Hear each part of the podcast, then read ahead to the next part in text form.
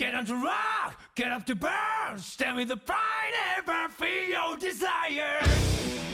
Muy buenas, bienvenidas, bienvenidos a Mesón Sol, programa de videojuegos que podéis ver en YouTube y podéis escuchar en todas las plataformas de podcast de referencia. Esta semana tenemos un programa de los que van a formar parte de los que voy a grabar en mi exilio breve, en el que, bueno, ya habéis visto si, si habéis seguido el Mesón con más o menos eh, cercanía, sabéis que hemos hecho un poco de todo o un mucho de prácticamente todo, si me preguntáis a mí, si preguntáis a la parte que se encarga eso, de hacer las cosas al final, echar las horas fuera de micros, pero vamos a estar un tiempo de descanso y ya habremos vuelto de él cuando lo hayáis escuchado, recomendamos escu eh, cuando estéis escuchando esto, os recomendamos escuchar las remesas de programas que estamos preparando para, para ese retorno, porque la verdad que, aunque no las tengamos ya todas grabadas mientras estoy diciendo esto, se vienen ocasiones bastante, bastante guays, debido a ese tiempo que nos vamos a dar para volver más frescos. Pero eso, de momento, este primer programa va a ser meternos en la feria de los videojuegos, en el parque de atracciones, tranquilidad, todo lo que hemos jugado, de manera más. No es cuestión de pureza, es cuestión de simplemente hablar de lo que disfrutamos y estar a gusto repasando lo que en los últimos meses pues ha llenado nuestros ratos libres, que pocos son ya, porque a veces estamos más ocupados la cuenta, pero que nunca son menos dulces, sobre todo pudiendo repasar el catálogo de los últimos meses de lo que hemos jugado con la vuelta del maestro Fran Friki. ¿Qué tal? Lo primero, agradecerte como siempre eh, que me abras las puertas de casa, del mesón. Y nada, pues de nuevo me das unos meses y la mochila está arriba y hay que vaciar, hay que vaciar.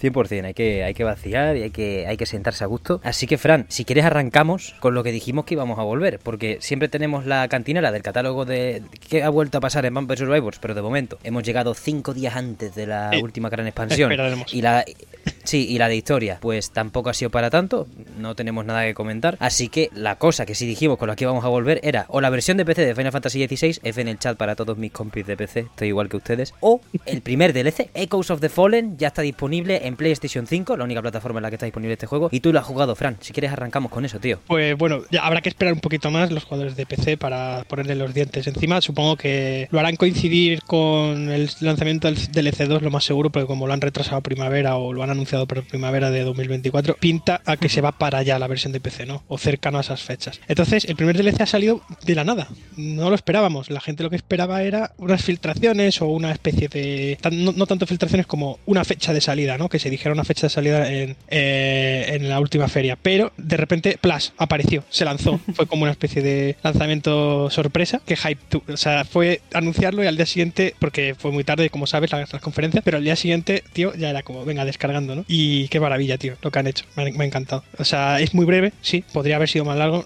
pero cuando a ti te gusta un sistema de juego, lo único que quieres es poder seguir exprimiendo ese sistema de juego, ¿no? Y eso es precisamente de lo que, de lo que va este DLC. Eso, si queremos profundizar por ahí, eh, yo, yo creo que cualquier excusa que nos pongan con ese sistema que nos ha puesto el equipo de, de Naoki Yoshida en la, en la mesa es buena, ¿no? No importa esa, esa duración. ¿Cómo empieza? Necesitamos esa, o sea, aunque sea cortito y sea una cosa aparte, sí tenemos que tener una, un guardado pasado el juego mínimo, ¿no? Sí, eh, al menos hasta los instantes previos al combate final, donde el mundo, donde se te deja resolver las últimas misiones que te, que te parezca a ti y demás, pues es en ese instante de calma antes de la batalla final, ahí es donde se activa el DLC. Uh. Te mandan a un mapa que es solamente uno, por desgracia.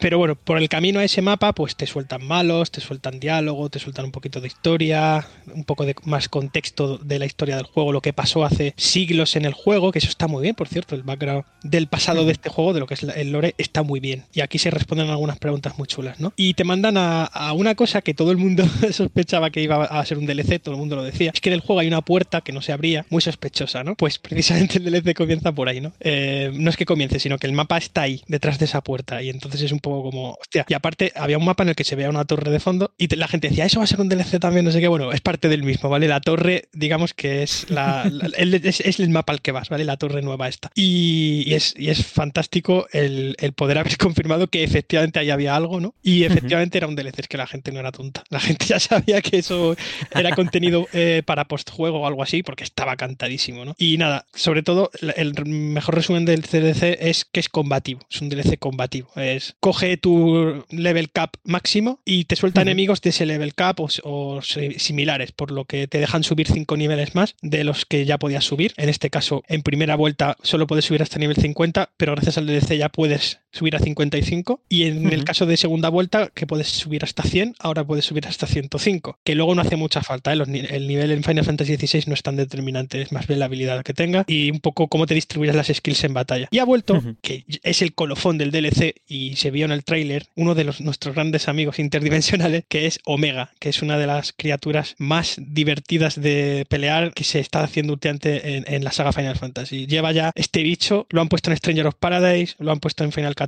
lo han puesto en el 15 y lo han puesto en el 16. O sea, está, está en la sopa. Y nos encanta, ¿eh? A mí por lo menos. Qué maravilla, tío. Entonces es, cortito, ¿no? Se puede pasar, no te digo en una tarde, pero sí que no, en puedes un par de pasártelo en una tarde. Es lo malo que Sí.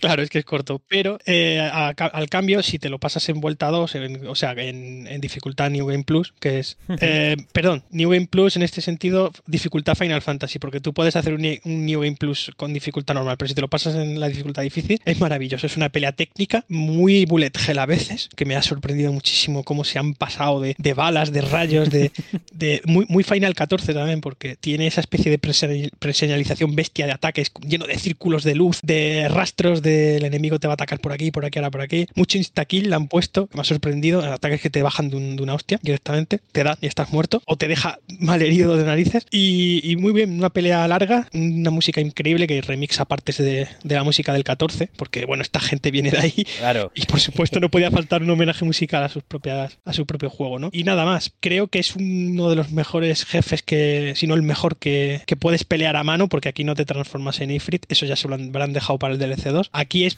combate a mano, por lo tanto creo que es incluso más interesante, porque el combate a mano en Final 16, es decir, cuando eres solo Clive, es más interesante, de- de- o sea, es mucho más interesante porque es donde de verdad tienes que tener buena planificación de lo que haces, ¿no? Porque siendo Ifrit es, no quiero decir que es cinemático, pero es menos... Tiene momentos donde importa menos hacerlo bien, ¿no? Y aquí no. Sí. Aquí sí te obligan a hacerlo bien porque ya digo que Omega es un rival bastante puñetero y además le han puesto varias fases. No es siempre igual. O sea, van- le van variando los ataques y demás. Y se va volviendo loco, que es un poco lo que le pasa a este bicho. que Cuando se vuelve loco se, se recalienta y empieza a tirar hostias cósmicas de, de todos los, los sitios, ¿no? Y siempre me mola esa coletilla que tiene, que es el matadioses, ¿no? Es un arma de. Siempre es el, el- el- siempre es el mismo lore, ¿no? Para este bicho. Es un arma que se diseñó para, para enfrentarse a los dioses. Y sí, en este juego también es un arma enfrentada para enfrentarse a, los dioses. Y se nota que es una cosa diseñada para eso porque es una cosa muy, muy burra, muy exagerada, tío. Es muy exagerado lo que puede hacer. No quiero spoilear, pero hace, unas cosas muy raras. me encanta. Sí, sí, me gusta que lo vayan, que lo vayan elevando poquito a poco, que sea un poquito de, de muestra de lo que puede llegar a ser, bueno, el tope del, del sistema de Final Fantasy XVI en una expansión ya, no sé si más grande, pero sí, bueno, bueno, sí, más grande al fin y al cabo, porque como tú dices, esto es una, una pequeña merienda que sé que te puedes plantear cuando, cuando te lo descargas. Parece ser que el DLC 2 es el que va a tener más contenido y, y sí se va a parecer más a un DLC o, lo que- o lo que podemos esperar de un DLC bien construido, ¿no? Pero esto es un aperitivo, esto es como un... Vale, ya hemos puesto al enemigo clásico, voluntario, que hay en todo Final Fantasy, casi, que es- casi siempre es este bicho o un derivado de este enemigo. Y ahora falta, pues, si, hay- si este bicho ya nos ha atacado aquí, ¿qué nos puede atacar en el segundo DLC que sea opcional y, sea difícil? Porque quedan enemigos clásicos ROS en esta saga. No quiere decir que vayan a poner arma esmeralda o algo similar, pero nos falta todavía la arma esmeralda de Final Fantasy XVI, que vamos a ver quién termina siendo. Omega no va a ser, eso seguro.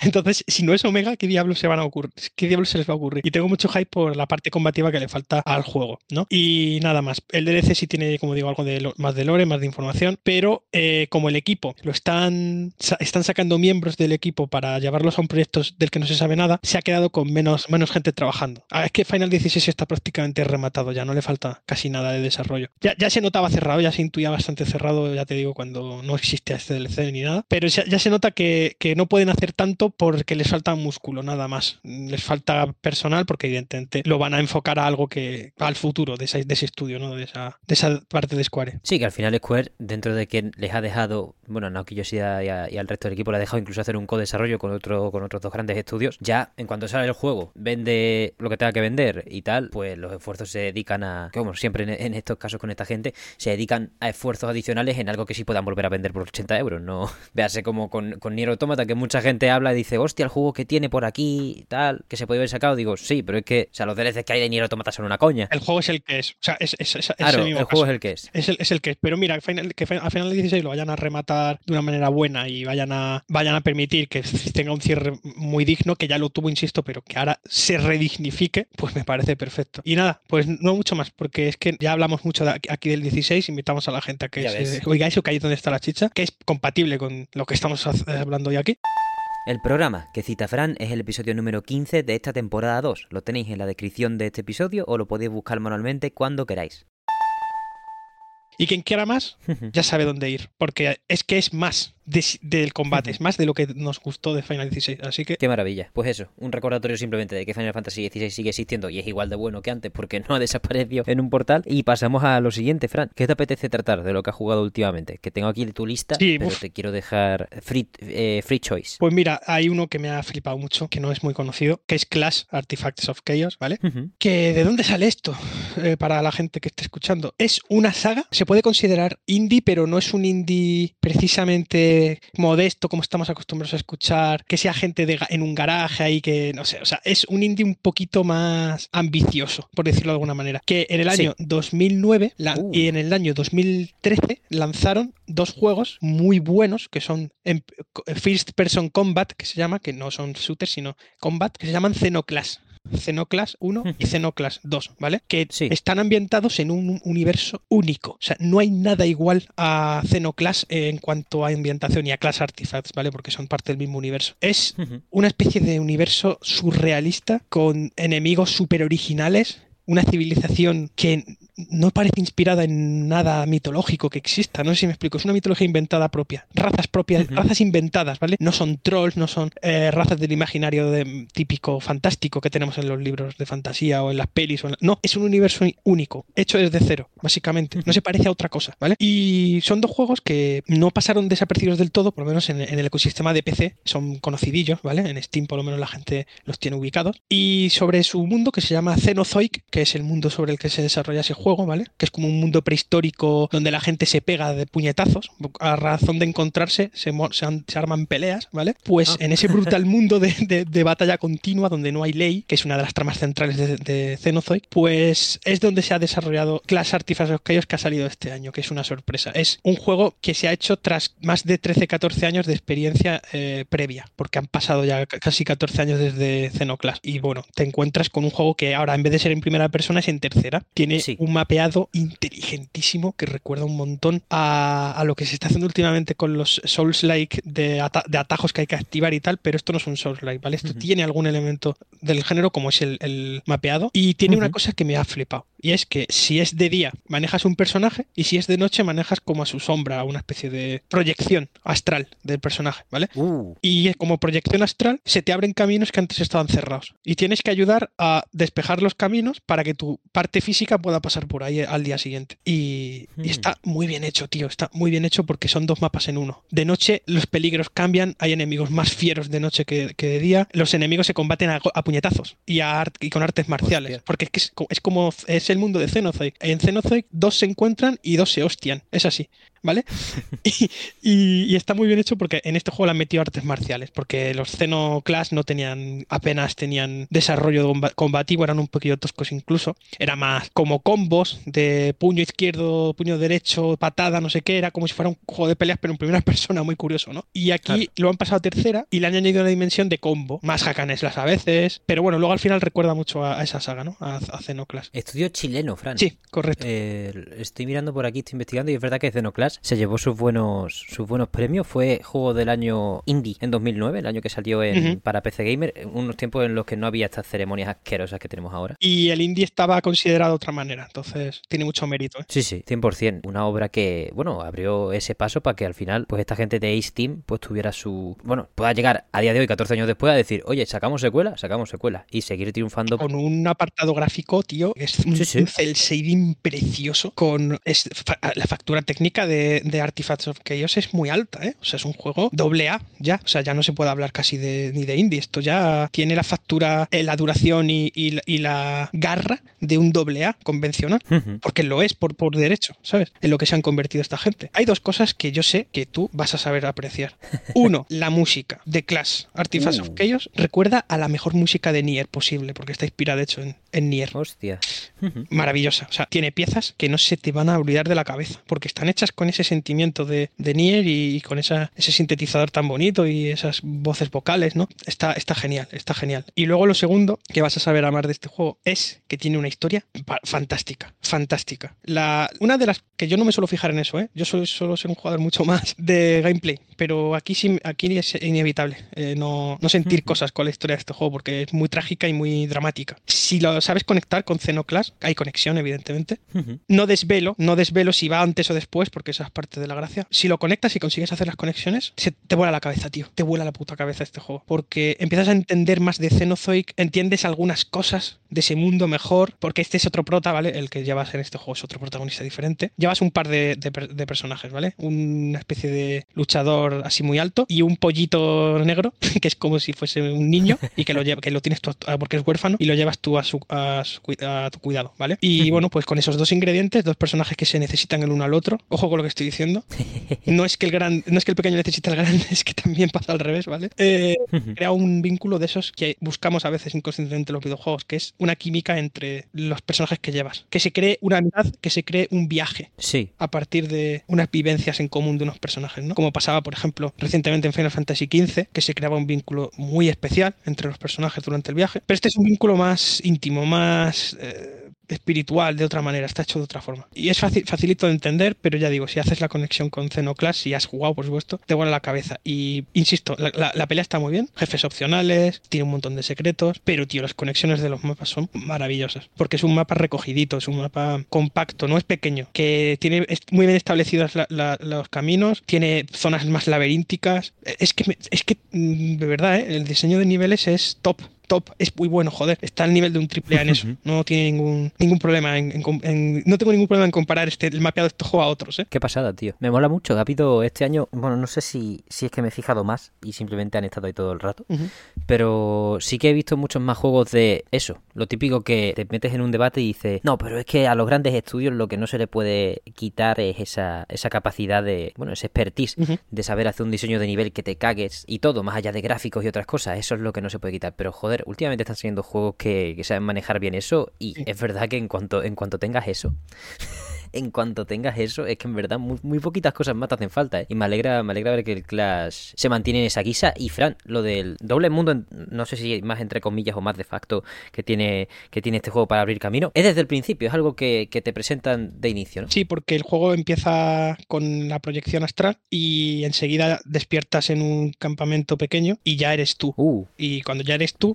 te das cuenta que has sido otra cosa y puedes volver a ser esa otra cosa. Entonces, esto es un mecanismo que está muy bien porque es el mecanismo de doble oportunidad, que ya, lo, estoy viendo en algunos juegos este año. Lords of the Fallen, por ejemplo, también tiene el mecanismo de doble oportunidad. Y es que cuando eres eliminado en un mundo, todavía tienes opción de, pelear en el otro. ¿Sabes? Entonces, si te derriba un jefe o un enemigo normal en modo día, puedes vengarte en modo noche, porque apareces eh, al lado de tu cadáver por decirlo de alguna manera, ¿no? Eso sí, para resucitar ya tienes que ir a dormir a un campamento, que hay un montón, son como los checkpoints, y hogueras o como lo queramos llamar ya en terminología más gamer, y ya está y despiertas y ya está. Y vuelves a ser tú, ¿no? El defecto, un defecto que tiene este juego es que a veces no se sabe cuándo ha autoguardado y cuándo no. Y hay veces que mm. Mm, te matan y tienes que volver a hacer una tarea y hay un atajo que habías activado que ya, ya no lo está y dices, pero qué mierda, ¿no? Y es eso es un poco un gran defecto que tiene este juego y es que la muerte a veces penaliza en que tareas que creías haber resuelto dejan de estarlo porque no se han guardado bien. Y le pasa bastante, no es una cosa que te pase un par de veces. ¿eh? A mí me ha jodido bastante algunas cosas.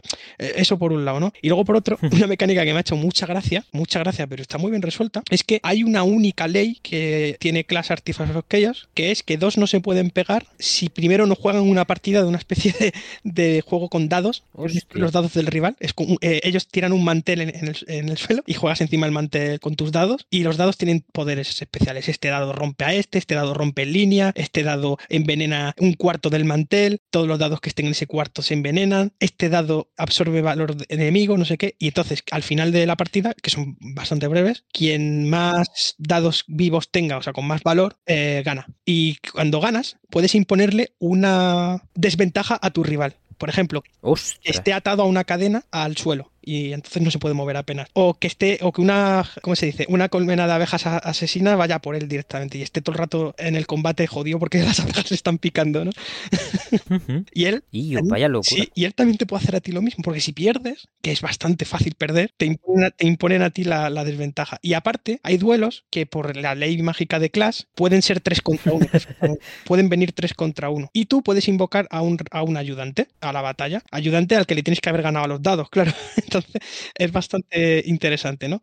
Que al final el juego te da la opción de ser un cabrón, pasar de los dados y darle una hostia directamente al tío y empezar la pelea. Pero si quieres ser un caballero en este hmm. universo de Xenoclass, necesitas eh, ser buena, buen jugador, ¿no? Y, retar a los dados a, quien te encuentres. Pero bueno, hacen bien también de quien quiera ser un, tirano que no, juega a los dados, ¿no?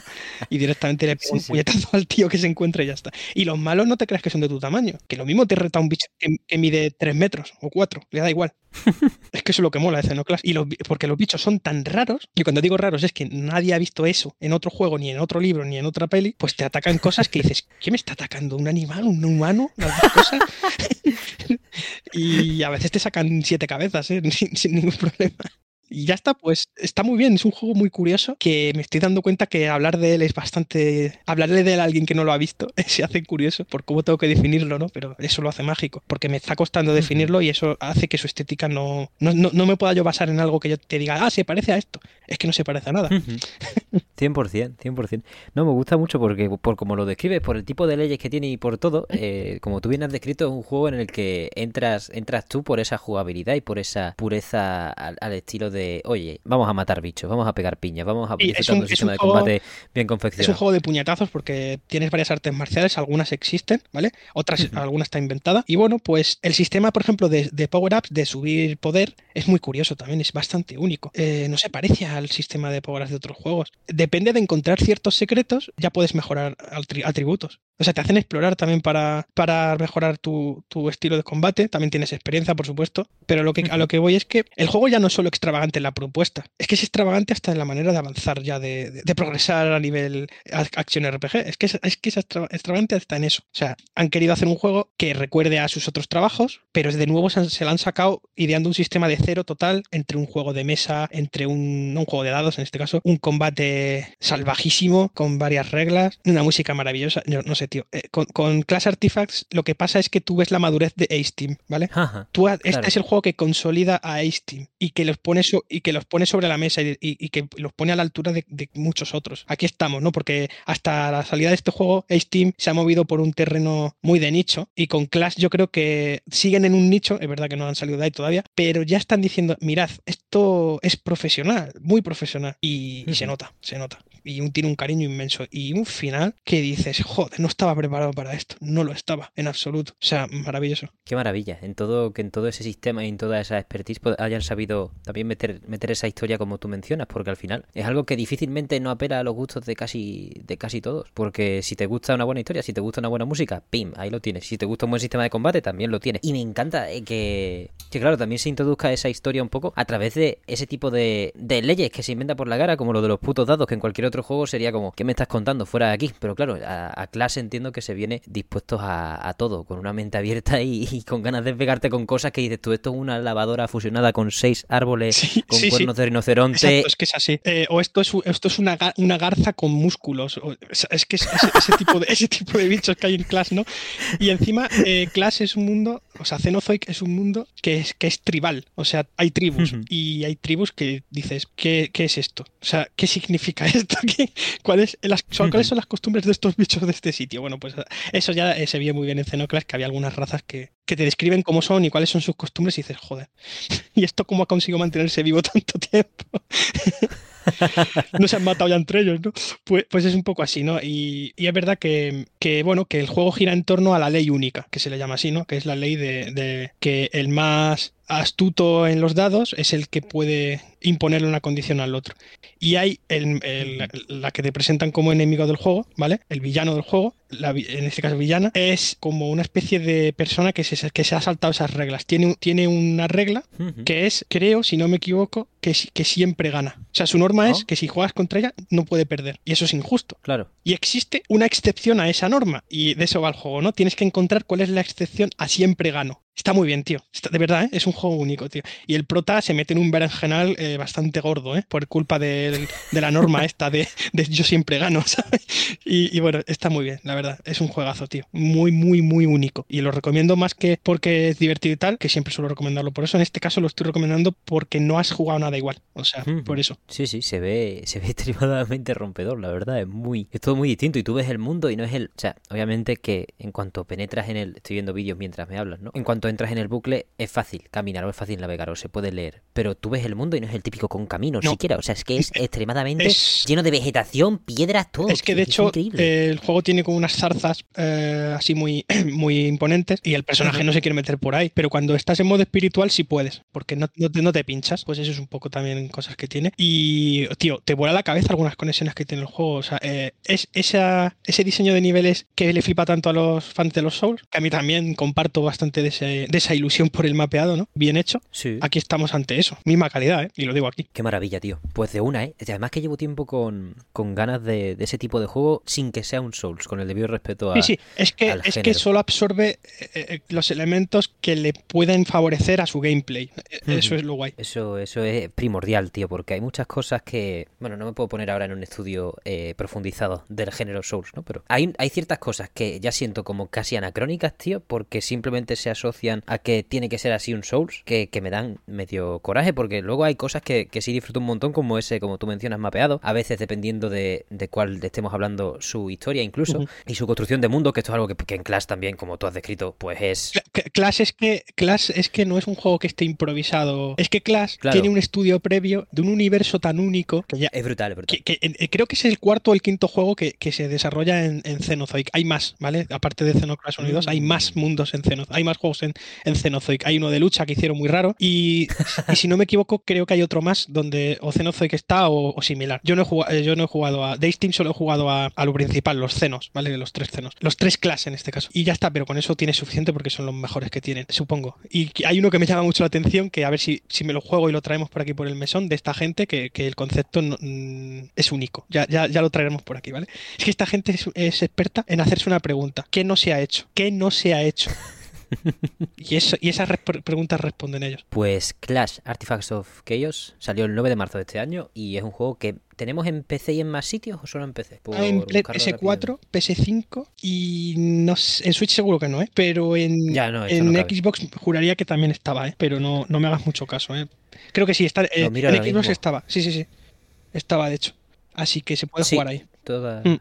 Efectivamente, PC, Play 4 5, Xbox One, Series X y S. Exacto. Así que joyita, joyita para ustedes porque además que no ha sido, aunque eso, aunque sea un juego que certifica la profesionalidad de Ace Team y su, Es su pináculo. artesanía Es el como... pináculo. Claro, su, como su pináculo no es un juego que haya salido tan... No es el juego que vaya a hacer que se hable de Steam y tampoco un juego que haya salido de la nada, efectivamente. Exacto, es que es, es un juego de, de recorrido, ¿no? Eh, es un juego con aprendizaje largo, ¿vale? Sí, sí. Eso es. Pues ahí está, ese es la- la- el segundo plato de, de Fran hoy, aunque bueno, puede ser el primer plato porque el otro ha sido una tapita de, de Final Fantasy XVI, que no viene mal. ¿Por te apetece ahora ir, Fran? Yo traigo dos Dale, cosas, dale no sé si quieres que alternemos un poco... Sí. te dejo te dejo más tranquilo, que vienes encima, que no lo mencionaba antes, pero te agradezco mucho que vengas con la garganta como la tienes. Sí, de hecho, según voy hablando, digo, eh, estoy perdiendo a lo de los dados. La condición hoy es que me han puesto eh, av- avispas en la garganta. Entonces es una putada. Joder, hostia.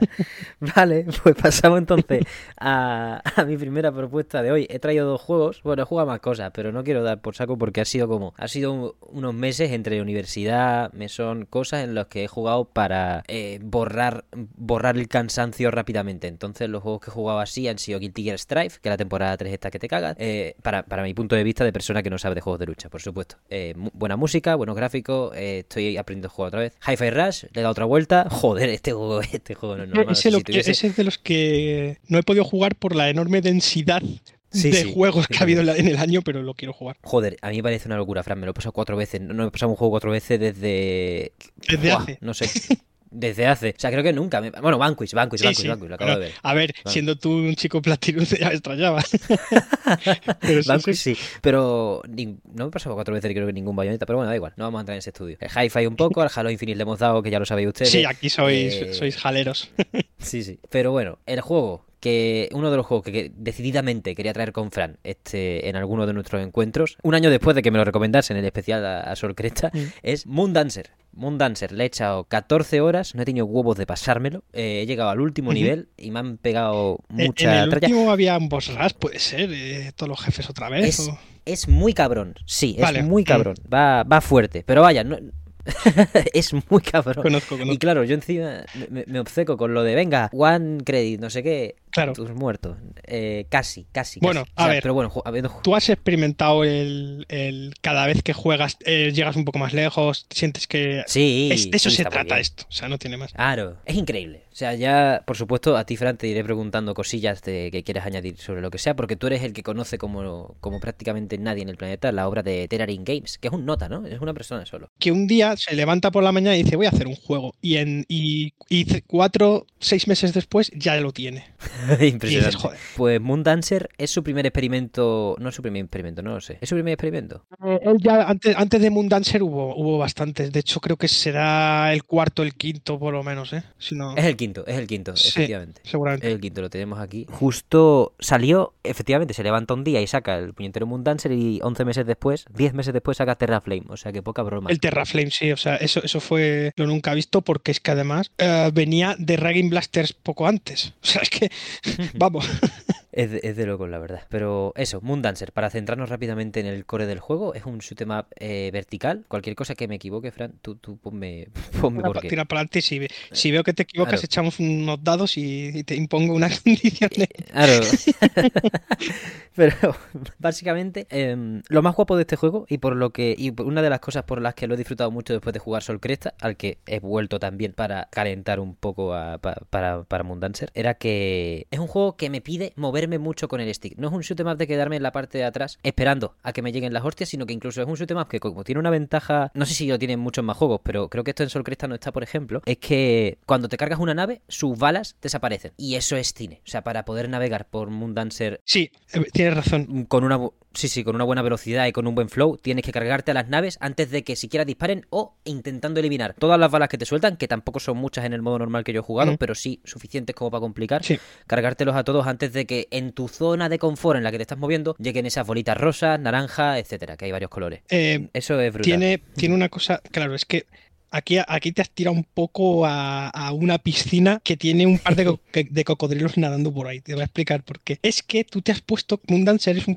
up bastante único de este hombre porque tiene una propiedad que no tiene muchos shoot ups, que tiene ataques de plano de fondo, es decir, ataques que tienes que fijar enemigos para luego derrotarlos, ¿no? Y estos shoot ups, lo malo que tiene es que mm, si no tienes mucho rodaje en el género, eh, cuesta gestionar, cuesta bastante gestionar, tener dos ataques tan diferentes entre sí y tener que usarlos casi a la vez a veces y, y las distancias que tienes que guardar con el jefe y saber si es mejor atacar melee, o sea, con tus disparos frontales o atacar con ataques de fondo teledirigido. Y aparte, el otro cocodrilo que hay en la piscina es que tienes no solo un tipo de ataque secundario, sino hasta tres. Sí. A diferencia que la saga Raystorm, Ray Crisis y Rayforce, que es de Taito, que es la que inventó. Mentira, la que inventó esto fue Sebius de Namco, pero eh, la saga Ray es la que refinó el- los ultras de mirilla, de punto de mirilla, los que tienen un- una mirilla que atacas a, a los, a los enemigos de fondo. Entonces, Moon Sí. Dancer es eh, la parte easy de, de esta, de esta disciplina de shoot 'em ups. Y ya digo, no son muy, no son muy comunes que digamos. Y es que te has ido a poner justo, porque si tú hubieras puesto con Ragging Blasters, que es también de este hombre, seguro ya te lo habrías pasado. Pero es que Moon Dancer es más difícil. Y de hecho, Moon Dancer es el más difícil de los que sacó Terrarin de, ese- de- de esos tres.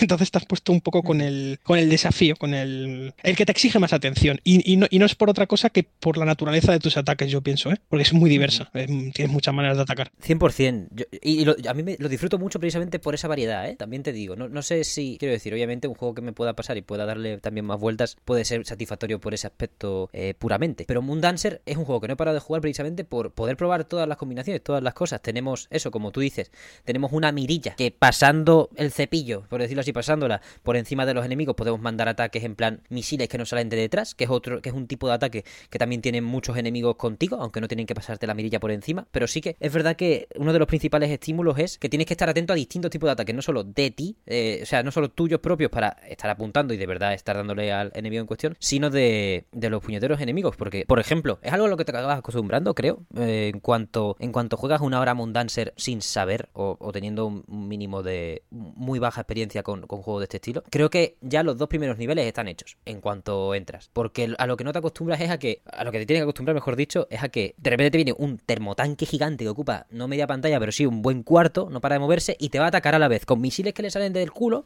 Claro. y luego va a paralizar un cañón donde estés y te va a lanzar láseres típicos Sí, que, normales. que tienes además que, que es como un baile, tienes que esperar a que te apunte para luego esquivar. Porque es, Exacto, claro, exacto. es que- increíble. es que es un juego que, que los enemigos juegan con la misma regla que tú. Ellos tienen dos tipos de ataques. Efectivamente.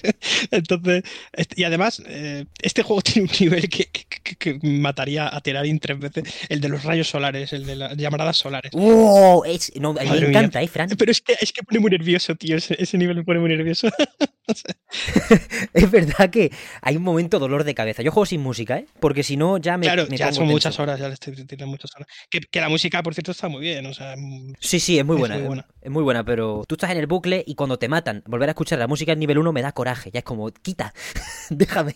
Y me pongo mi música o me pongo un podcast o algo. que los, los, mm, tienen una norma no escrita que es que vas a pasar por el nivel 1 tantas veces que los desarrolladores tienen que hacer que el nivel 1 sea tan placentero como faz, como, trámite, como trámite. Porque Sí. es la entrada, no solo es la entrada al juego, es que mucha gente piensa, es que un juego tiene que empezar bien, pero es que un shoot'em up tiene que empezar aún mejor, porque vas a pasar por ahí tantas veces. Es como jugar a la oca. Tiene que tener un buen sitio, tiene que estar bien Claro, diseñado. tiene, si- tiene si que lento- empezar de una manera además que te sea tan cómoda que no, que no te importe Sí. volver a pasar por ahí, porque si el nivel 1 ya Mm. fuera un trámite jodido, ya dirías, joder, qué pereza otra vez, y lo quitarías, pero no. Los otros eh, tienen siempre unos niveles 1, la mayoría, que son, que son la, no solo la puerta de entrada, de quédate, por favor, sino de que si esa es tu partida número 200, no te importe que haya otra, otras 50 más.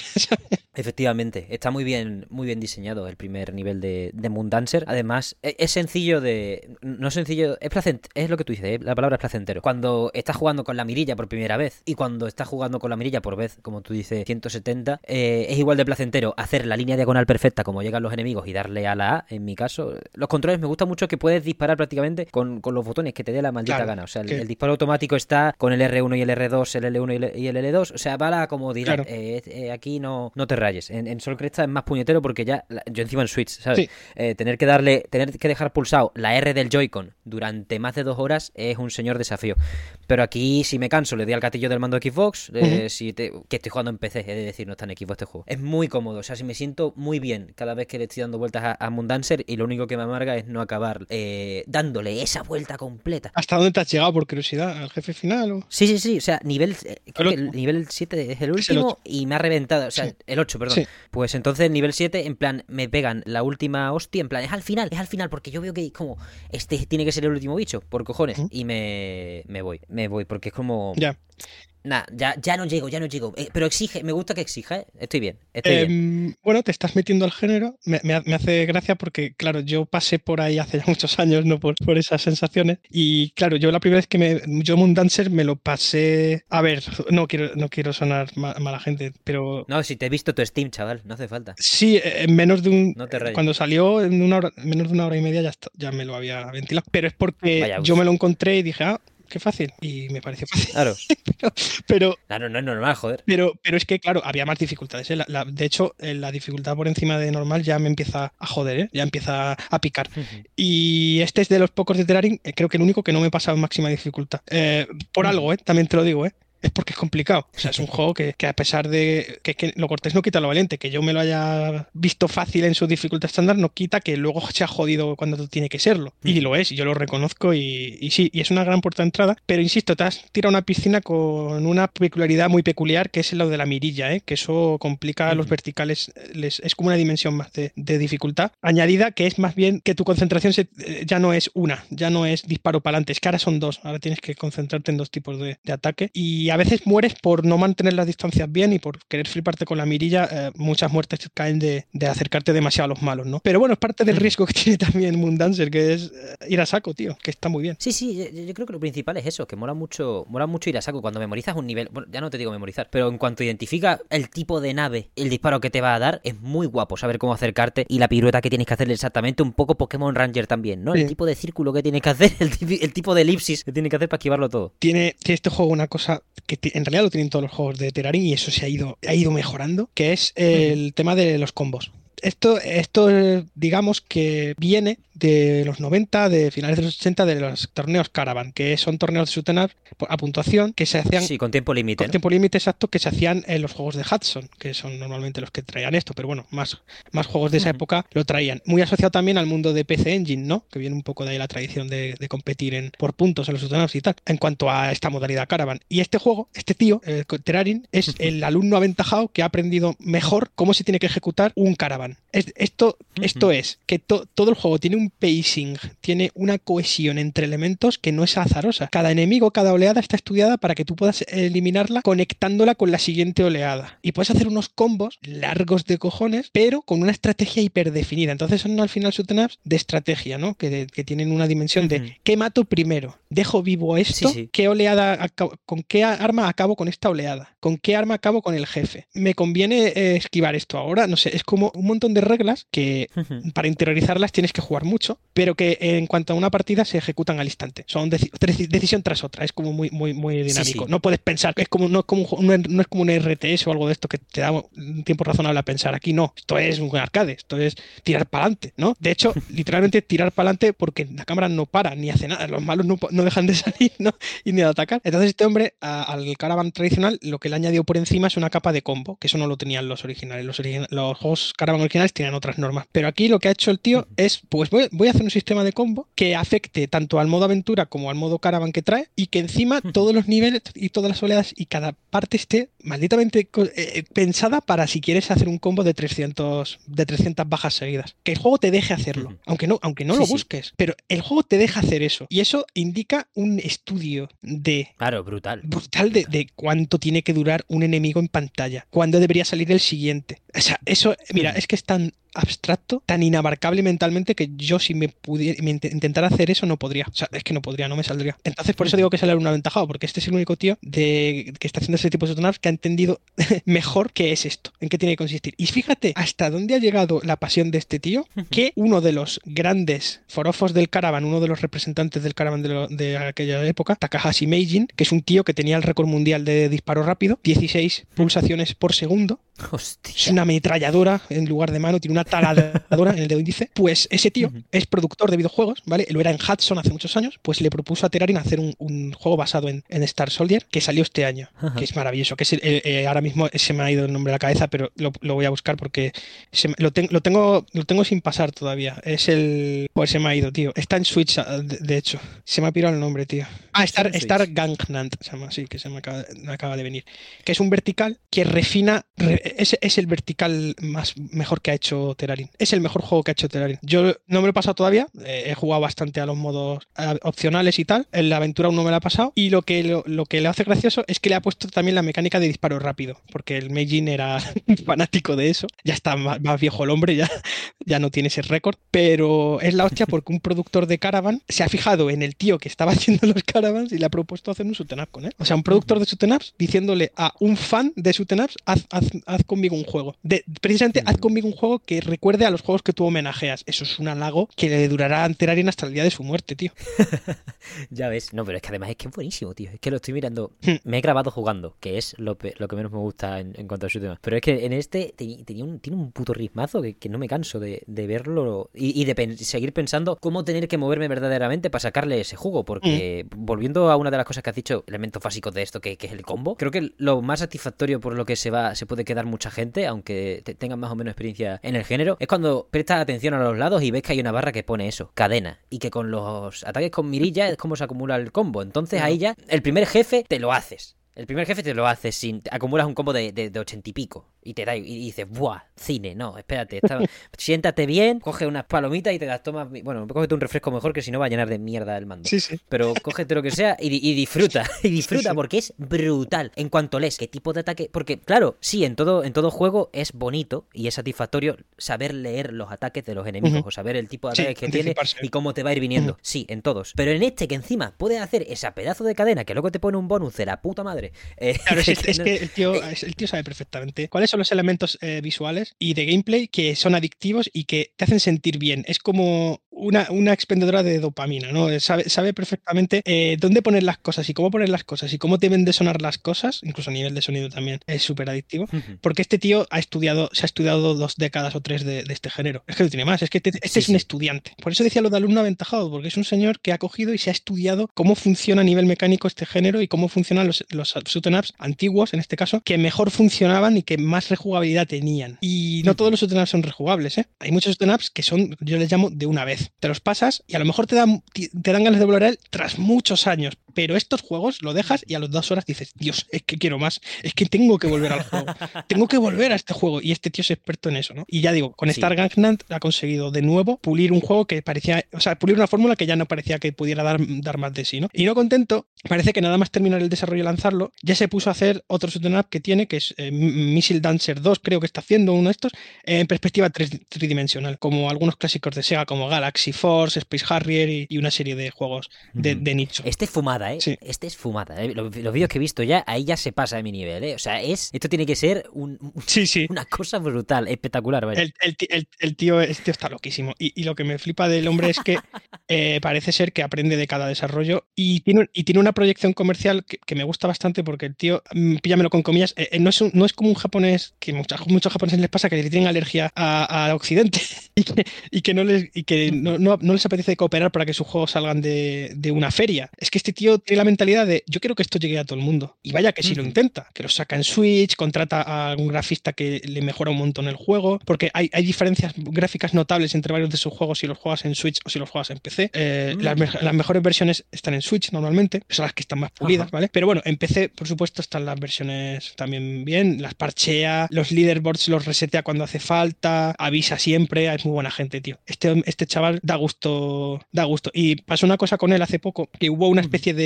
una polémica en, en Steam, hubo no hace mucho, unos meses, una especie de Sumpfest, ¿no? De, eh, de, eh, Ah, oh, sí, Sí. sí, la, la vergüenza del Smooth Fest, que, que metieron todos los juegos del mundo, Sí, vaya. que, que lo que pasó, para que la gente lo sepa, es lo que toca de decir, que, que en el Sunfest había de todo menos su- shoot ups, ¿vale? y entonces Sí, a sí. Terarin, que tú podías, man- tú podías mandar una solicitud de que tu juego tuviese una, una rebaja por Sunfest, ¿no? Para que te lo promocionasen. Sí, Terarin mandó su portfolio y sus juegos y no se los, no se los pusieron.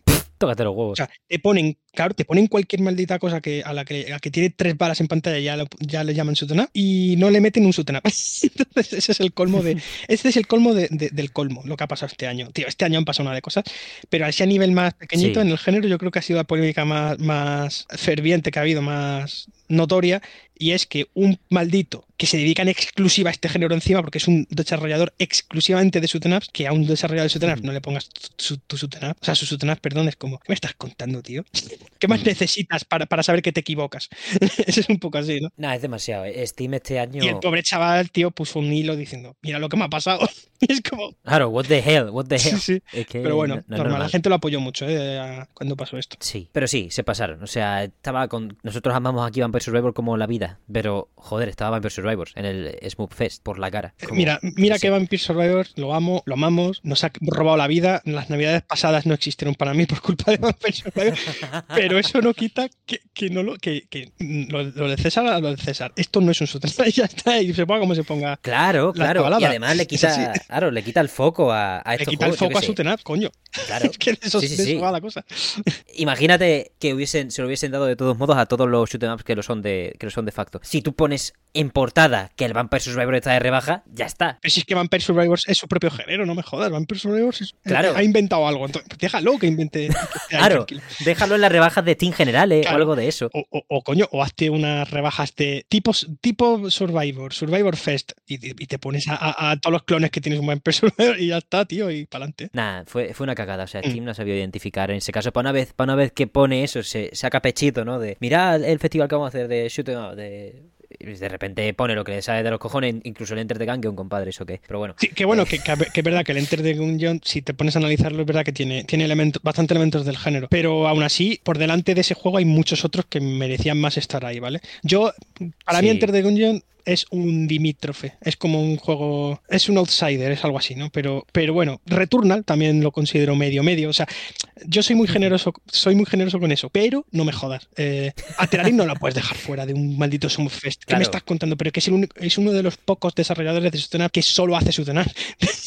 Ya ves. Sí, sí, sí. eh, bueno. Literalmente la persona más dedicada en estos instantes, mientras estamos hablando, está desarrollando el Missile Dancer. De los doujin japoneses, o sea, de los indies japoneses, es ahora mismo el, el más prolífico. O sea, Pues eso, Moon Dancer es un gran ejemplo de su, de su increíble trabajo y de verdad que por la cantidad de estímulos, por todo lo que tienes que estar todo el rato moviéndote, la variedad de enemigos, el lenguaje que te expresa, el lenguaje claro que tiene el juego para, quiero decir, que está, como tú bien has dicho antes, cómo tienes que mantener los ritmos según qué naves te lleguen, según qué tipo de disparos, sabiendo qué tipo de disparos tienen. O sea, todo el proceso de pasarte un nivel en Moon Dancer es muy calculado en cuanto, en cuanto siquiera ves la forma en negro que está ya saliendo de la parte de abajo de la pantalla para ponerse delante de ti para acabar disparándote. Sabes perfectamente cómo te tienes que mover Sí. para, para ir despachándolos. Es que, es que Terrarin es un mago de, la anticipa- de los elementos de anticipación. Terrarin es un tío que sabe muy bien preavisar al jugador de cuándo va a pasar algo, tanto bueno como malo. ¿sabes? Es decir, eh, por ejemplo, el, el Terraflame tenía una mecánica que me gustaba mucho, que es que cuando te golpean se para la acción 0,1 segundos para que visualmente te llegue el input de que has sido dañado. Que sepas que te han dado, y además da un poco de rabia, pero es necesario porque te han dado. Y es como, amigo, atento que no tienes muchos más, to- muchos más toques. Este tío es la persona que no solo mejor ha estudiado los sistemas de puntuación, de scoring, combo, sino también de preaviso, porque sus juegos son una maravilla en preaviso. Es que es un mago, de, de- de- es, el, es el mago del que avisa no es traidor, ¿no? Es el tío que mejor sabe avisarte de que te van a matar. Está muy guapo, tío. Mola mucho. Además que de- desde el principio se nota. Creo que, creo que eso, en el, el nivel 1 está también hecho en, en cuanto a introducirte sus máximas de lo primero que haces, cuatro asteroide, asteroiduchos rápido. Y es, es- eso se llama diseño incremental y es un mago de eso. Sea, es Sí. que es así. Es brutal. Luego te empiezan a salir los enemigos por debajo y salen así. Que me encanta, ¿eh? O sea, la manera en la que se introducen los enemigos me- me- es que es brutal, es que es brutal, es que es brutal. Todo, que todos los enemigos lleguen más o menos de, de esa guisa, por debajo y en fila para que tú sepas ya, vale, así me tengo que mover. Pum, listo. Y, y eso, ya luego para jugar por mejores puntuaciones, como tú has dicho, pues tendrás que calcular más o menos cuánto tiene que estar vivo X, cuánto tiene que estar vivo Y. Eso ya es rejugabilidad y los enfermos del caravan están ahí pegándose. Yo le llamo las, los las deidades. Están, las deidades están satisfechas pegándose entre ellas, ¿no? Es como en- en- Sí, sí. por encima de tu, de tu cabeza hay una, se está librando una batalla entre de- deidades que no te tienen en cuenta a ti, pero mola verlo. o sea, mola, mola saber que están ahí arriba, ¿no? Pegándose. Pues eso, es- eso le pasa a los líderes de, de que están ardiendo siempre. mola, mola montón, tío. Y, y eso, lo tienen. El sistema de puntuación está súper, súper. O sea, te, te da muchas ganas de, de intentar refinar, de ir para adelante. Hay, hay muchas variables por las que siempre se raya uno, ¿no? Yo, yo cuando intento ir- dar para entenderlo sin buscar cómo funciona, pues voy dando vueltas y en el nivel 1 siempre tengo una puntuación distinta y digo, ¿qué cojones he hecho mal? Y claro, están esos combos, está el esperar, el saber esperar, el no saber Sí, esperar y todas esas eh, cosas que. a, que veces es mejor cortar un combo por porque necesitas cambiar de arma o lo que sea, o, o no- Claro. no sé, o, o dices, joder, es que si me sigo arriesgando para cadena de combo me van a matar, me, aparto de esta fila de enemigos, me aparto de estos misiles, me aparto de aquí, y entonces eso hace que pierdas una oportunidad de oro, pero que te dejen sobrevivir un poco más para luego lucirte otra vez. Entonces también es, es parte de la estrategia que hemos dicho. Sí, sí, tiene un, tiene un montón de un montón de caras y, y no es un juego en el que tengas que cogerlo todo como en Sol Cresta. De hecho, tienes que, eh, que, que todo lo que salga que puedes coger lo cojas. Ya, por es que Sol Cresta es, es el, el colmo del licheo, ¿no? Ya, ya hemos hablado que, que tiene muchas variables y muchas cosas. Luego es muy placentero también en lo que hace. Pero con Terrarin te has encontrado algo más campechano, no sé cómo decirlo, más, más de andar por casa en cuanto a, a lo que a lo cómo se entiende un, un up, ¿no? Y, y es algo más, incluso más arraigado a lo que tiene que ser un up de, de verdad. O sea, cuando tú vayas progresando en el género, lo harás, porque ya estás, ya estás dentro. Con el tiempo irás viendo en qué tendría que consistir un up, ¿no? En qué debe, qué debe tener un up, ¿no? Y, y Sol Cresta hay cosas que no, que no tiene, y ya lo irás viendo. Y, pero es tú ahora estás en la fase de enamoramiento, yo te dejo ahí, disfruta. disfruta. Luego vendrá una especie de, de- de valle de depresión, como diciendo, Dios, Hostia. no sé nada. Y luego de repente será como, ah, ahora, ahora sí que sé. y, y entonces disfrutarás mucho este género, ¿no? Pero es verdad que, a- que te llegará, pero bueno, tú también te lo estás tomando con bastante calma. Yo, yo me, vamos, yo me metí a este género hace unos cuantos años, de un día para otro. Y me estoy intentando desintoxicar a veces, porque es como, es que son muchos ordenados al año y muchas cosas y hay más juegos que jugar, ¿no? Es que tenemos mucha tela que cortar ya para el año que viene y, o sea, lo típico de no hay que no hay que quedarse con lo que ya está anunciado, pero entre esto de Terarin y el putísimo Goti God que viene de Yuzo Koshiro y otro, ¿cómo se llamaba? Ah, Joder, es verdad, el Ercio- Ercion es el que está haciendo Yuzo. ¿Qué pinta tiene ese juego, tío? Buah, o sea, ¿cómo ha, cómo ha mejorado? Yo de las primeras betas yo me cago un poco en ellas, yo lo reconozco en público, no voy a esconder. Pero ahora las últimas dos cosas que ha enseñado, eh, wow. Eh, me quito el sombrero, no tengo sombrero, pero me lo estoy quitando. ¿sabes? Y había, había otro, joder, ya no me acuerdo, pero uff, nada, nada, se Estoy siguiendo, la pinza, estoy pero siguiendo hay- hay- bastantes, bastantes proyectillos por ahí, siempre estoy informado. Había uno que es- yo creo que va a ser uno de los grandes de 2024, que es el Aleste Branch. Ese, ese, ese, ese. Sí, ese, sabía tío. que estabas hablando No. de él. Mira, al este, al este es una saga que empezó a finales de los 80, el 88 si no, no estoy yo mal, y es la, es, al este es la saga hermana Star Soldier. Tiene unas reglas muy parecidas a, a lo que hace Terarin, por ejemplo. Los Alestes son un- tienen un sabor muy similar a, a lo que hacen los Super Star Soldier, los Star Soldier. Entonces son como primos, son, son sus primos, hacen cas- casi lo mismo. Y eh, lo que va a pasar es que el año que viene va a aparecer eh, Aleste Branch, que ese juego es lo que el equivalente al triple A dentro de, de este género. Mm. Uno de los triple A's de, de los shoot'em ups. Es posiblemente el lanzamiento más esperado de- del género ahora mismo. Así que. Porque es que. Se veía bien, bien. Claro, ¿eh? es que eh, el, el último gran mega giga pelotazo que yo recuerdo del género, eh, fuera del indie, porque dentro del indie está Zero Ranger y demás, pero fuera del indie fue Darius Burst, Hostia, que es una eh. institución ese juego. Darius Burst ya salió hace muchos años. tela, tela. Eh, y las revisiones, bueno, ya tienen también algunas sus cuentas. Es hora de que vuelva un Sutena eh, fuerte a la escena. Y sí, y sí, está ocurriendo. Lo están haciendo personas de M2, que son ahora mismo los más máximos Uh. expertos que hay en el género, eh, junto a, a los ex-Cave, que todavía quedan por ahí, ¿vale? Y es uno de los grandes que va a aparecer. Porque este año ha sido al final, ha habido juegos, sí, pero ha habido mucho refrito, mucho relanzamiento, packs, juegos que han vuelto. Me quedo con la sensación de que en 2023 no ha habido mucho lanzamiento. 2022 es que fue muy bestia, ¿eh? El año pasado, acuérdate que hablamos, Sí, de, sí. Lo, de lo que hubo el año pasado y es como, eh, guau, o sea, 2022 es, es insuperable a día de hoy en, en el género, junto a 2018 que también fue un año increíble. Y 2023 no es que sea decepcionante, pero es que la- el nivel de producción ha bajado un poco, porque ya no, ya han, ya salido, las vacas gordas ya han salido, pero falta una, que es esa que hemos dicho, ¿no? Eh, Aleste Branch. Y aparte de Aleste Branch, eh, hay por ahí uno que se llama Ubusuna, que lo está haciendo un ex, un ex Tresur, que hizo Ica- eh, los que hicieron Ikaruga y Ryan Silvergun, eh, que está haciendo un juego de ese estilo, un shoot 'em up. Y ese es el siguiente, digamos, en la lista de, de más esperados, ¿no? Qué maravilla. Así que ahí estamos. Pues ahí, ahí lo tenemos. Y aparte, este año salió también el Radiant Silvergun, ¿no? es un relanzamiento. Sí, Radiant Silvergun lo han relanzado en Switch este año, también está en, en Steam, también lo han, lo han puesto. Que es un shoot 'em de culto. Radiant Silvergun es culto. Ya hablaremos de él porque no, no, no lo podemos abarcar en un hoy. Ya ves. Ese shoot 'em up es culto puro, pero ya hablaremos del pero por, por pero sí, mira, ha sido de los lanzamientos del año, pero es que Radiant Silvergun ya lleva existiendo desde el 97 Mucho, o por ahí, o sea, que era su 25 aniversario este año o algo así. o 98, sí. Sí, 98 creo que fue, sí, sí puede ser. Es que no, no lo tengo bien claro la, la fecha en la cabeza. Pues qué maravilla, este es el estado de la nación actualmente en los shoot'em up. Seguro que hay mucho más por descubrir y ojalá 2024 sea un año de cojones en el que me fume yo 60. Y, Sí. y no...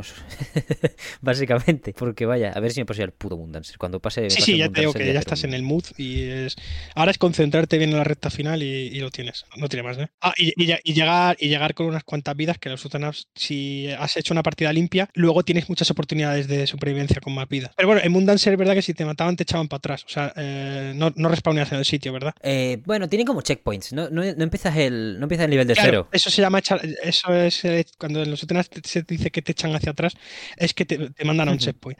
Y lo ideal no es eso. La fórmula ideal es que reaparezcas en el sitio en el que mueres. Ya, ya te irás dando cuenta cuando, como le pasaba a Sorcresta, ya te irás dando cuen- cuenta cuando vayas jugando al género, que el método checkpoints está bastante obsoleto. Pero bueno, es que eh, a Mundarcer le pega, le, le queda bien, eh, es curioso. Pero no es la norma, ¿eh? ya te lo quiero decir. Eso, eso murió en algún punto de los 90. Eso, esa norma se la cargaron los desarrolladores porque vieron que era contraproducente. Pues eso tenemos en Mundancer. eh, mecánicas que, que vuelven después de mucho, cosas que se refinan al máximo y bueno, una persona que está absolutamente chalada por este género. Eh, fabuloso. Dijimos, era Missile Dancer en 2024, Sí. en la segunda parte, y, Sí. y es, es droga pura. No, Sí, sé, es, no es- sé ni cómo este, voy a meter en este va a ser una locura porque está imitando un tipo de Sutena muy antiguo, que es el, el tipo Galaxy Force y demás. Son Sutenas hiper rápidos, hiper rápidos, y luego lo está fusionando con lo que él sabe hacer ya. Entonces va a ser bastante curioso. Qué maravilla. Pues ahí, ahí echarle, echarle el ojo. Nos, no habremos. Vamos, yo no voy a ser el primero en, en deciros que a Terarin le eché un ojo. El primero fue Fran. Eh, desde su su, desde su conocimiento y, la, joder, tío, buenísimo. O sea, yo estoy con esto más a gusto que nada. Es que Terrarin yo siempre lo recomiendo, digo, yo siempre que he hecho análisis de Terrarin en Steam o donde sea, digo, eh, es para principiantes, para iniciarse en el género. Y, y sí o no.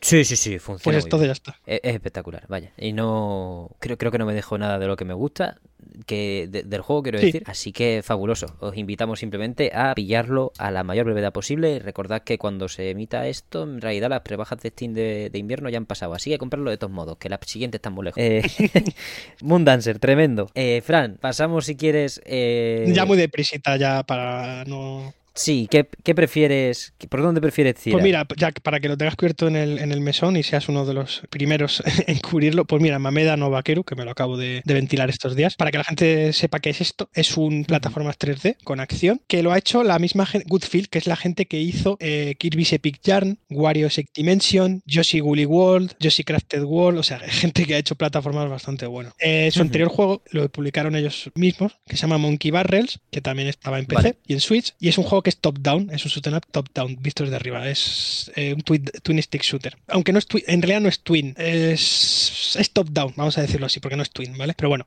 para que la gente sepa que, a qué género se parece. Y este año, pues han sacado un plataformas que parece que llevan bastante tiempo haciendo. La pena es que parece que está vendiendo mal en Japón. Y además, lo, voy lo he comentado yo en un vídeo que he grabado precisamente hoy. Esta mañana me he sacado un hueco en el curro y lo he, lo he podido grabar, ¿vale? Y, voy a subir un análisis próximamente, ¿vale? Supongo que eso va, a pasar antes que esto que está escuchando la gente. Eh, esperemos que para cuando esto se emita eh, lo quieran lanzar aquí en, Europa o en Estados Unidos, porque de momento el juego es, solo Japón, Only Japan, solo Switch en Japón. Wow. Es que tiene todo en contra el pobre juego, ¿no? Y lo que he dicho, eh, lo que he dicho en ese análisis es que es un juego al que se le ha impuesto una etiqueta que le viene grande. Y no porque el juego sea no, no llegue, ¿eh? es porque le viene muy grande. Dicen que es el sucesor espiritual de Goemon. Goemon es una saga, ya no se hacen juegos de Goemon, es una de las sagas más míticas que ya tiene Konami, ¿vale? Para que la gente se ubique. Konami antes de Metal Gear y Silent Hill y había cosas, ¿vale? Quiero decir, tiene, tiene ahí un legado brutalmente enorme, súper desperdiciado, que todo debe ser dicho. Y esta era una de sus sagas maestras, era una saga de plataformas con RPG, aventura gráfica y se metían. Eh, Goemon se metió en todos los géneros del mundo. Es una cosa maravillosa. Hay gente que, que, le ha puesto esta etiqueta. ¿Por qué? Porque estéticamente recuerda mucho. Y porque el productor es uno de los creadores o uno de los máximos responsables de los Goemon más, más famosos, que es Ebisu, ¿vale? Que es el productor del juego, ¿vale? Etsunobu Ebisu. Pues por tener a, Etsunobu y otro director, del, el director del juego, que es eh, también alguien que participó en un par de Goemon, pues la gente le ha puesto amablemente esa etiqueta. Pero eso le, eso le está jugando en contra porque la gente ahora se está encontrando que no es un Goemon. claro que no lo es, coño. No es un Goemon, es un juego nuevo que se parece a, que recuerda, que tiene espejismos o tiene como reflejos de Goemon, tributos indirectos, pero le viene grande porque es que es una saga que es que eh, hablamos de que tenía unos niveles eh, de producción y, un depurado en su gameplay que, eso no te lo encuentras ya, ¿vale? Es muy difícil igualar esos juegos en muchas de las cosas que hacían. Entonces, la pena es que es un plataforma súper divertido, es un plataforma 3D que se parece mucho a, un juego que tú amas, se parece mucho a Kirby eh, y la Tierra Olvidada y se uh. parece mucho a, Mario 3D World. Es como una mezcla de esos dos. qué maravilla. Y es un juego que tiene niveles, es lineal, tiene un mapa de Japón muy, muy, muy chulo, puedes ir a todas las prefecturas, a todas las regiones y hay siempre un nivel ahí. Es plataformas, ¿eh? lo único que tiene es un mapa del mundo que es Japón. Vas con una vas con una volando con una tetera que es tu nave, una tetera gigante y aterrizas en un nivel y empiezas y los niveles son de matar con el personaje. tienes parries, tienes esquiva perfecta, súper bien implementada, eh, apuntado automático, como buen plataformas que es, pues puedes saltar, te puedes transformar en cosas, atacar de lejos, una música muy buena, Qué maravilla. un diseño de niveles bastante bueno. Lo único es que el frame rate a veces no acompaña y eso pues podría estar, le puede jugar en contra. Pero bueno, eh, yo me he encontrado un juego divertidísimo, me ha durado entre 20, entre 20 y 30 horas, es largo, es un plataforma largo, ¿vale? Lleno de secretos porque Goodfield son unos maestros escondiendo cosas todos los juegos que hemos citado hace un rato van de eso. Tienen una exploración súper depurada, ¿vale? Desde el primero de The Wario hasta el último Yoshi. Y me ha encantado, tío. Y es por recomendarlo simplemente a que la gente, que si alguien tal, voy a hacer un análisis, tengo un análisis por si alguien lo, lo quiere ver, ¿vale? Y, poco más. Estará en la descripción, ustedes chequen. Exactamente. y, ya está. Y invitar a la gente, aunque sea un exclusivo de Japón, que este, por cierto, se anunció en, en, junio. En el direct japonés. Sí, en, el, en un directo, en un Nintendo Direct, pero el Nintendo Direct japonés. Claro. Y entonces nos enteramos como eh, en diferido de que eso estaba pasando. Y yo ese día me volví loco. Dije, ¿cómo? ¿Cómo? ¿Qué, qué está pasando? Están haciendo un Goemon, ¿no? Y es- es- esa, esa ha sido una. Con el tiempo ha sido una mala práctica, ¿eh? Porque es que no, no- le, viene muy, le viene grande la etiqueta. Le viene muy grande. A pesar de ser un juego ba- bastante bueno, ¿eh? Pero le viene grande. Las cosas como son. A ver, por cómo lo describe, para mí, por supuesto, el gusto personal, es un juego que se juega solo, ni siquiera hay una barrera. Se juega solo, sí. Y luego tiene además unos niveles que tenían los Goemon algunos, que son niveles Sentai, de pegarte con monstruos en una ciudad. Tú te pegas con un robot contra un bicho de 300 metros a puñetazos. Pues tiene fases de esas, ¿no? Y es como, es como si fueras Godzilla. Y eso lo tenía ya Goemon. Lo que pasa es que Goemon lo usa- lo- eran combates en primera persona, con un mecha, con un mecha. ¿no? Hostia, en, un puti, en una Nintendo 64. En una Super Nintendo, amigo. En una Super Nintendo, me Hostia, hostia. El 64 también lo hicieron. El 64 eran espectaculares las batallas de, de Impact. Impact era el robot que te llevaba. Tú te, tú Sí. te metes en la cabina de Impact y te, y te pones a pegar puñetazos en primera persona a un robot del, del espacio, ¿no? Esas son las fases de robots de Goemon. Bueno, pues eh, Mameda tiene niveles de, también de batalla, pero en tercera persona y como si fueras Godzilla, a, pu- a puño limpio. Y con láseres de pecho y todo eso, ¿no? Maravilloso. O sea que Ahí con los kaijus de Sí. mejores que Bayonetta 3. es, es pues no sé si son mejores o peores, pero a ti te gustarían, ¿eh? Sí, La- sí, mejor. Vale, yo, te, yo, yo- No, yo confío en tu no palabra. hace falta mucho. A ver, que me gustan, ¿eh? Que me gustan, que ya he hablado muchas veces de que me gustan los de Bayonetta, pero... No, mira, este, este juego, hay un juego tío en Play 4 y en Play 3, creo que no sé si salió en algún lado más, el Godzilla, el que salió a raíz de la película de 2014. Sí. Que, la, que lo ponían a caer de una burra. En esa época le daban un 4, le daban un 5. Entre tú y yo, eso es un juego de 7 o de 8, por lo menos. Y es Godzilla contra todo lo que existe en el, en el Kaiju verso. Todos los malos. Todos. con rutas, con, con lo otro. Bueno, pues si alguien ha jugado al Godzilla, pues es igual. Es, es ese tipo de, de pelea. Tercera persona, a puro desgaste, a hostia limpia contra otro rival. Más rápido que Godzilla, ¿eh? porque Godzilla es lento. Pero este juego, pues son combates muy chulos y además lo que me gusta es que sientes que tu, que tu muñeco es pesado. O sea, que, que se le cuesta moverse, como que es grande, porque es muy grande. Entonces tienes que calcular muy bien la esquiva, porque la esquiva no es rápida. Quiero decir, te da tiempo a esquivar un poco, pero tienes que tener en cuenta que manejas una cosa de 200 metros. Entonces está muy bien hecho, tío. Claro, va despacio. Va despacio, eso es. Y, y te puedes cubrir y todo eso, está, está muy bien. Y luego ya el juego, pues lo que hemos dicho, un plataforma, es un Mario 3D World con acción.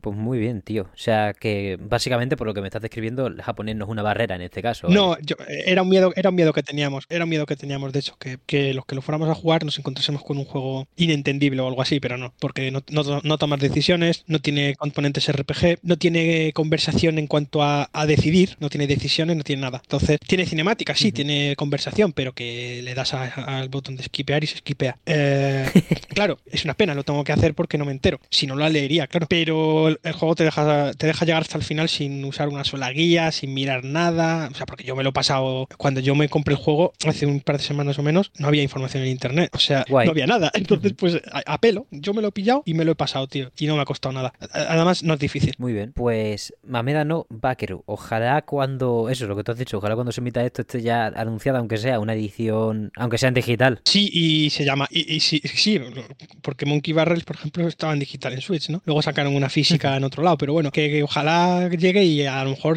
el, juego está anunciado y se llama La leyenda de no sé qué y un nombre que no tiene nada que ver, porque traducir eso Sí, sí. seguro que sale, queda un monstruo. La leyenda del niño mapache y los melocotones mágicos o algo así. eh, seguramente se vaya a llamar así porque creo que significa algo por el estilo. Y ya está. Pues espero que, mm, que, que le sonría la fortuna, pero pinta mal para Goodfield con todo el dolor de mi corazón. La gente que ha hecho un Wario, la gente que ha hecho un Kirby, la gente que ha hecho dos Yoshis, se merecen más amor, tío.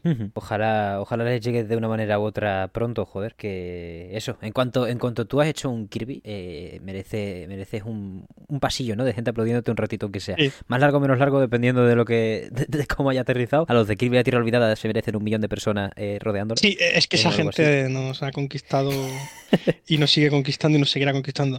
Y esta gente, brutal, pues merece, merece aunque sea un hueco en- entre, entre la gente, eh, entre los juegos de la gente. Sí. Y yo todo lo que vaya a hacer hoy por el juego eh, es poco en comparación a, a- a lo que me han dado, porque yo los juegos de Woodfield, a excepción de, del Crafted World, el último Yoshi, el resto me los he pasado. y me han encantado. Entonces, bueno, Epic Jam tampoco es que me flipe, pero, pero como juego me pareció muy bueno, ¿vale? Eh, el caso es que a mí me- todos los juegos de, de Gamefilm me gustan, los que han hecho desde Wario. Entonces, joder, para mí no, han- no fallan. Podrán ser mejores, peores, podrán estar más inspirados o menos, pero no fallan. Vienen a la cita con los deberes hechos y es gente que sabe hacer plataformas, carajo. Es que hay gente que sabe hacer plataformas y a mí me gustan mucho, entonces. Sí, en cuanto no se altera, en cuanto no se altera la realidad y se piensa que, que esto va a ser eh, Wemon 7, eh, me inventan el Sí. pero dieci- la siguiente 19 venida. ya por ahí, por ahí. Sí, Claro, Sí, lo que tú es quieras. eso, pero que, que el caso es que no lo es. Y, y en el análisis lo he dicho, que no es Goemon. Recuerda a. Efectivamente. eh, tiene a dos tíos que estuvieron ahí, no sé qué. Sí, todo lo que tú quieras, pero no. Pero es un juego que quiere hacer algo nuevo. Y a veces la gente le coloca etiquetas a las cosas un poco por. Yo también lo he hecho, ¿eh? Pero una vez sale el juego, me pongo serio y digo, vamos a ver, ¿cuánto tiene esto de esto? Y, y voy con las expectativas de encontrarme algo nuevo, que es lo que han hecho, que sé que no va a ser un Goemon porque no se llama Goemon. Entonces, yo, ya sé lo que yo, yo ya sé lo que esperar de un juego que no se llama Goemon, joder. Claro. Es lo que hay. Ya está. Es, es normal, es normal. Pero bueno, una de esas recomendaciones que ojalá podáis jugar pronto,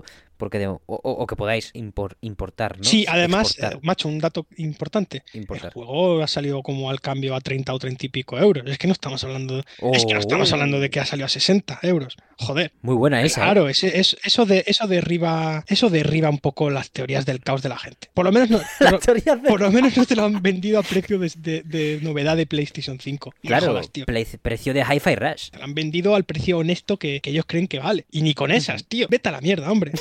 Es así, de- Hostia, es así, tío.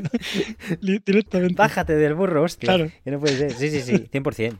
Pues eso, eh, más, más oportunidades para esos juegos que salen a 30 euros. Sí, por. Dios. O 30, o 30 y pico al cambio. Es que no, no me sé ahora mismo la conversión, pero por ahí está. Es que no ha salido más de eso. Sí, por ahí, Sí, por sí. ahí, por ahí. Porque, joder, llevamos una época de, de juegos que no se ajustan para apreciarlos al presupuesto, ni a un estudio de, de mercado que diga, vale, necesitamos vender tantas a tanto dinero. No, no, no, directamente te ponen los 80 y tú ya decides si quieres ser estafado o no. Claro, Pero bueno, ya mm, veremos. Yo, yo so- ahora, por estos años sí me considero un jugador de juegos de salida, pero sea lo que sea lo que voy, es que yo sé a lo que voy, tío.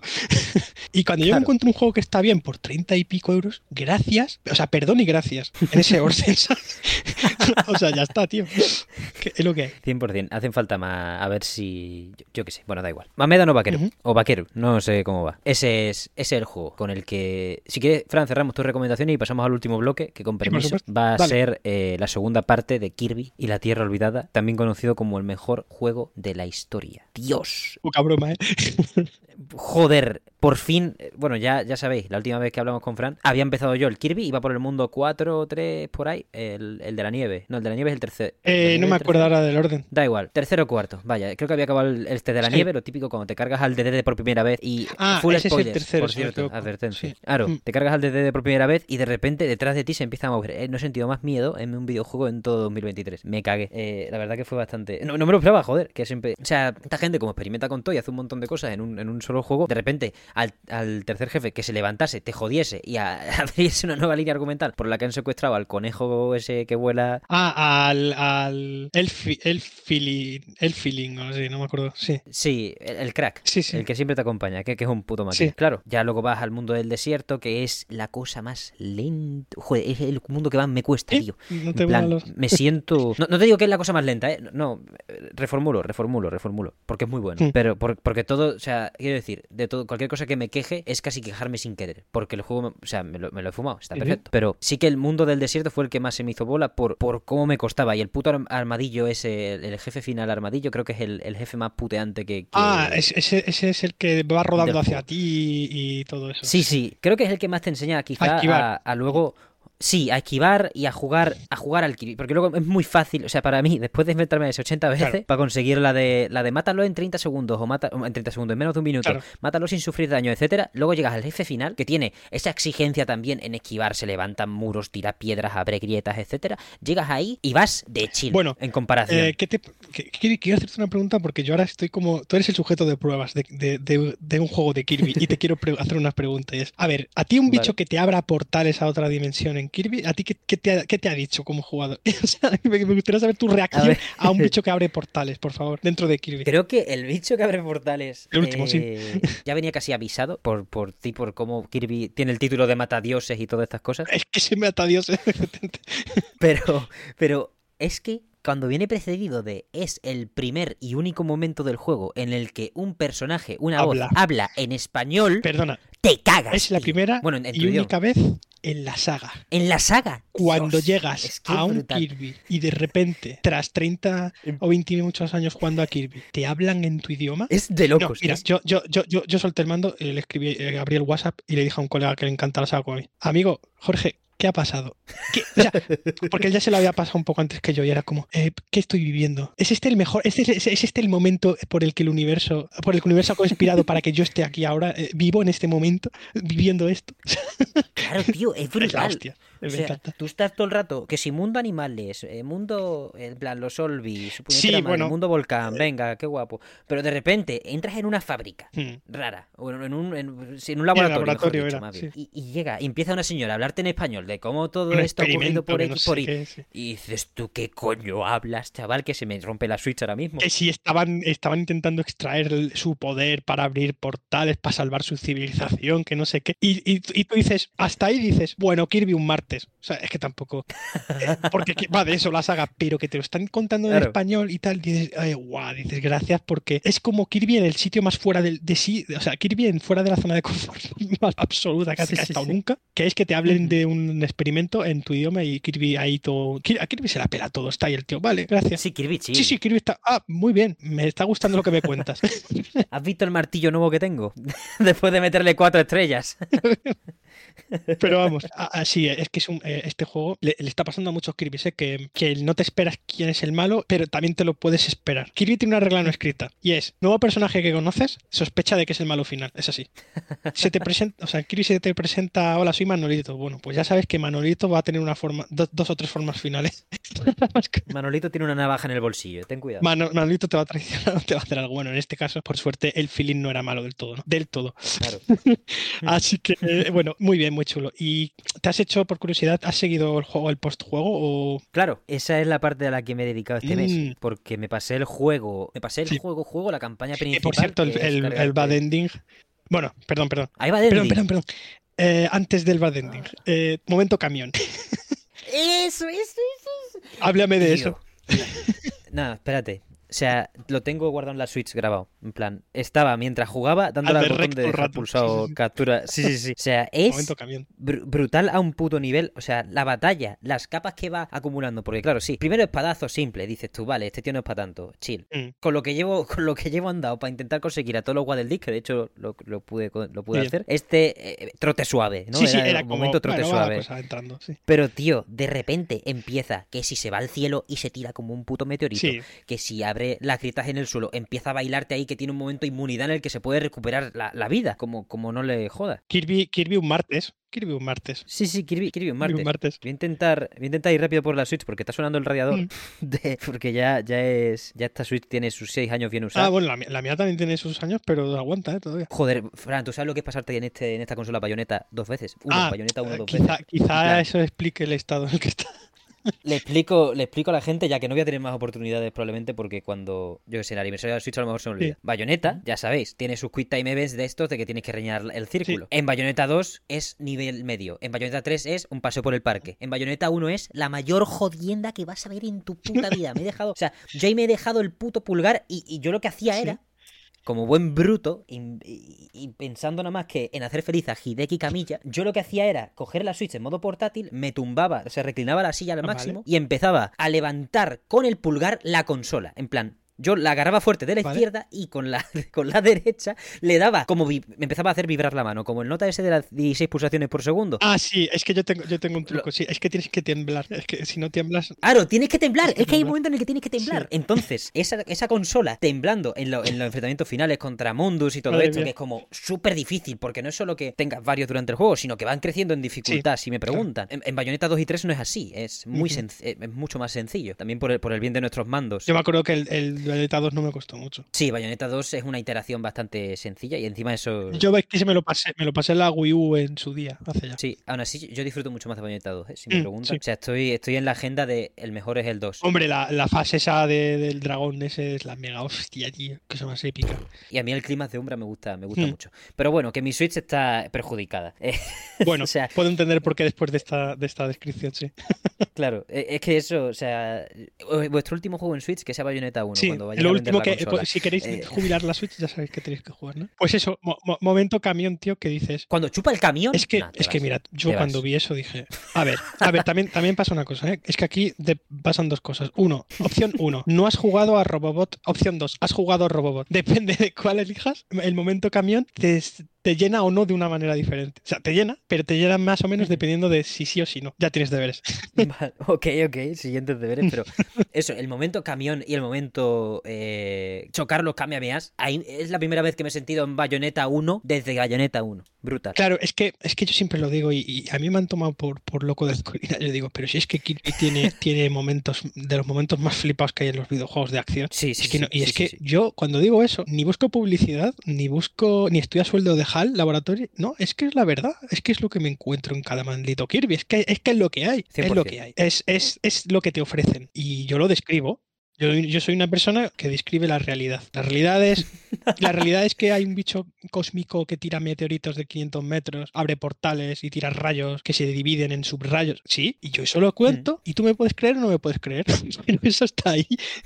y, y es así. O sea, eh, siempre, de siempre además. O sea, no, no es nuevo. No, es espectacular. O sea, lo que vives en el- la batalla final de la Tierra Es Olvidada. la batalla normal. final, ya me entienden, Sí. luego sí. La, la batalla final esta no, es, es increíble. O sea, es, es, es el- es un aviso perfecto para lo que acaba viniendo después. Que es este. No es un New Game Plus, es una Sí. segunda parte, es, Es un un, sí, el juego que se están poniendo a Kirby últimamente de este, de este estilo. Sí, es sí. como un remix. Efectivamente, es todo eso. Hace un remix de lo mejor o la, la mayor, con la mayor agilidad posible de cada le mundo. quita el- le quita el Efectivamente. relleno. A cada mundo le mete, le dice, oye, ¿y si te lo tuvieras que pasar de una? Y encima buscando coleccionables como puto enfermo. Están escondidos algunos que dices, pero ¿dónde has puesto tú esto?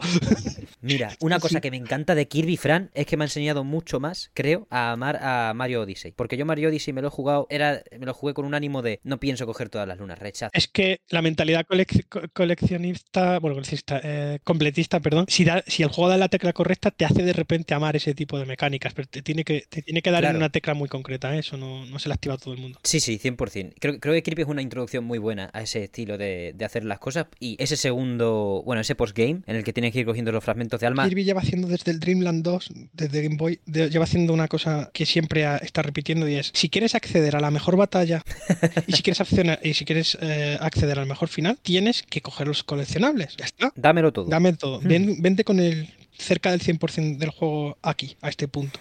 Y gracias a eso te vamos a recompensar con más y mejor de lo que ya vienes. Y con contenido Sí, inédito, todo, lo que sea. Y esa filosofía de diseño es completamente compatible con el que no quiere hacerlo. ¿Me explico? Efectivamente. El que quiere hacerlo le da todavía más motivos para querer hacerlo. Y eso es lo que hace el diseño de Kirby Hmm. magnífico. Y es darle al apasionado pasión. Ya está. 100%. Creo que es el mejor tipo de recompensa. O sea, a mí que me digan, oh, felicidades por conseguir todos los, los fragmentos del alma del, del león. Toma una figura. Me importa una mierda. Yo sé que después, yo sé que también la consecuencia de esas 300 pedazos de alma que me ha costado, Fran, me cago en mi vida. O sea, el tercer mundo, por algún motivo, me faltaba una nada más. Tenía todas. Es que a, todas, a mí, a mí hago alguna que me, me dejé y cuando fui a por ella me costó un rato, ¿eh? De... Pero ¿sabes qué pasa? Que es que ya me los veo venir. eh, Es que yo ya conozco los diseños de HAL. Y aún así, y aún así es complicado. ¿eh? Aún así es complicado. ¿eh? No, no quiero decir que sea Mm, fácil. Pero este juego te enseña muy bien. Claro. Hay, hay tres mundos que me he hecho la primera eso. Porque, Sí. o sea, en cuando te propones encontrar los Waddle Dees, en, en la primera, en la primera mitad del juego, por llamarlo de alguna manera, o, o- o la campaña principal, ahí es donde aprendes. Si no, si no venías enseñado de casa. Ahí es donde aprendes a. Vale, sí. Es verdad que muchos son por desafíos en plan, cárgate a esto, eh, coge este boost. No, no es tan difícil, no es de buscar. Pero sí esos típicos de métete en el callejón del mundo de la nieve. Su puta madre. Ese era mi mayor enemigo. O sea, creo Mm. que tardé tres horas más en pasarme el Kirby. Nada más que por. Nada más que por eso. Porque no encontraba el puto callejón y quería hacerme el jefe final con todos los, los Waddle de re- rescatados. Claro. Pues por todas estas cosas que se van aprendiendo, al final el, el, post, el postgame este de- del mundo onírico es que va perfecto. Entra como un guante, Pero, tío. Es entonces te, brutal, te- claro que te llegaste ganas. a hacer los jefes finales de ese mundo y todo. Sí, sí. Es que hay una sorpresa que siempre mola mucho en Kirby, que ahora, ahora le están poniendo un, un jefe que viene de otra dimensión que se llama Galactanite, que en este juego le, es Morphonite, creo que se llama. que es el, el que aparece, el que es como un Meta Knight, pero flamígero, así, de- del Averno, que te tira espadazos de fuego y tal. Ese es el que te ataca en, en- en el final de. Antes del malo final de, de esta segunda vuelta. Uno de los jefes que te aparecen ahí. Después del león, después del león creo que es el que aparece. Es la Sí. hostia. Esto están haciendo mucho en Kirby, que le meten a un jefe que viaja entre. que su, su existencia es solo retar a Kirby. Simplemente existe por retar a Kirby, ¿no? Mm, Y además, como te han metido el Meta Knight normal en el Coliseo. Bueno, y luego la, la verdadera forma del. Bueno, perdón. La forma segunda del, del enemigo final, que añade rutinas totalmente infartantes y nuevas y peligrosísimas. Qué pedazo de batalla, tío. ¿Y has seguido después de eso? No, ¿hay más? Vale, claro. Ay, No me ay, amigo. jodas. Es que Me- te falta una No cosa. Te falta una cosa. Te digo dónde está el coliseo. Te falta un. En el Coliseo. Te falta la verdadera, el verdadero coliseo que se llama, el True Coliseo. con True Coliseum. Hostia, tío. ¿Qué? Joder. Vaya puto juegazo. Ahora, desde, desde ciertos Kirby's, desde. Triple Deluxe, creo, de 3DS, están poniendo que el verdadero, verdadero, verdadero, verdadero jefe final está ahí. Su puta madre, tío. Y no eres, no eres un ser completo, ni te mereces todo el amor de Kirby y la tiroleda si no vas a esa pelea. Y si no vienes a comentarlo al mesón, ya tienes deberes. Kirby, Kirby está a punto de morir, por favor, pásate el Coliseo final. Es que lo que te aparece al, fi- lo que te aparece al final Ajá. es lo que esperas que aparezca. Tú ahora no lo sabes. Me cago en Dios. Tú ahora no lo sabes. Si hubieras jugado mucho a Kirby ya sabrías a qué me refiero. Y como no lo sabes, te invito a que, a que lo descubras. Y ya está.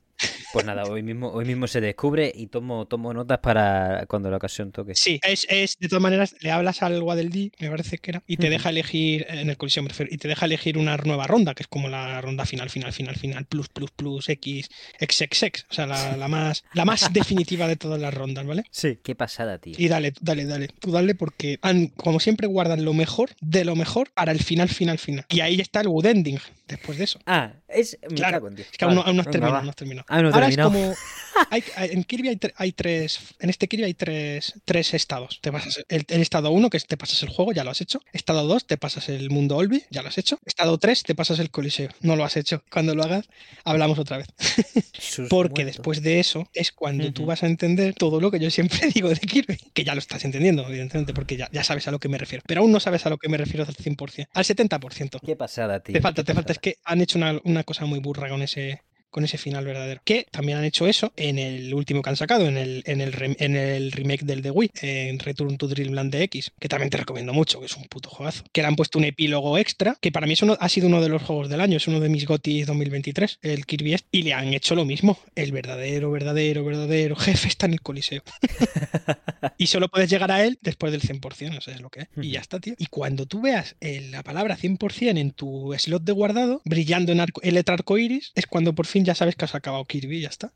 Tengo, tengo una duda. Sí. Fran. Para el 100%, 100% hacen falta los muñecos del gachapón. Ah, no lo sé, puede ser. Pero Joder, eso sí que es muy duro. sí, pero eso tenía truco, ¿eh? Porque creo que el juego te los va dando. En la máquina sé que hay más chance de que te toque uno nuevo. Mucha más. Creo que sí, que al, fi- al final los terminas sacando todo fácil. No, yo no me costó mucho. Un poco de farmeo. Sí, pero es eso, que tienen unas posibilidades, que cada vez la posibilidad va aumentando, algo así. Es que no, es que tenía un- el truco era ese, que eh, siempre te tocan al final. O sea, que te terminan tocando siempre. Sí, sí, sí. Está hecho así para que no. Es un gacha falseado. Sí, claro, no, porque si no sería una mierda, la verdad. Claro, y aparte no le pega a un juego premium eso. Pero sí, sí, eh, eh, está bien.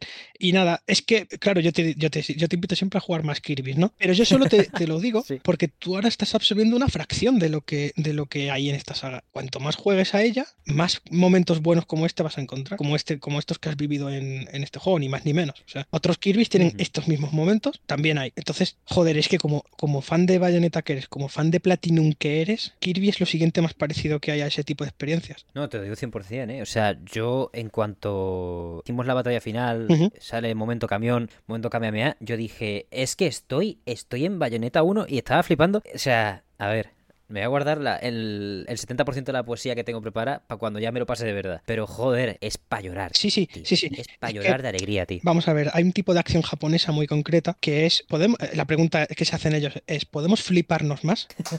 Y hay como un diagrama. Si la respuesta es sí, demuéstralo, ¿no? Y, y esa es su, esa es su, esa es un poco la guerra que ellos tienen entre ellos. Y es quién Sí. es quién se puede flipar más haciendo un videojuego. Y HAL Laboratory le dice a Platinum, sujétame el cubata. HAL Laboratory le dice a Platinum, sujétame el cubata. Porque HAL al final en algunas cosas tiene la última palabra en esta cuestión. Y hasta ahí puedo leer. Porque como tú eres un chico Ujú. Platinum y yo soy un chico HAL, yo sé lo que hay en Platinum y tú terminarás sabiendo lo que hay en HAL. De esto se trata, tío. Es un intercambio cultural, es lo que hay. Sí, sí. Va, sí, ojalá, ojalá Platinum. O sea, no hablo de. No, no hablo mal de ninguno de los lanzamientos recientes. De hecho, el Cerezan de los Demons me ha encantado. Uf, qué, qué recta final tiene ese juego, tío. Es brutal, tío. Es buenísimo, joder. A mí con ese juego me ha pasado lo que a ti te ha pasado un poco con el Kirby este. Que yo sabía que me podía esperar un juego muy bueno de ellos, pero no sabía que me podía esperar un Okami 2 y un Bayonetta 4 y o sea, no sabía que me podía esperar eso.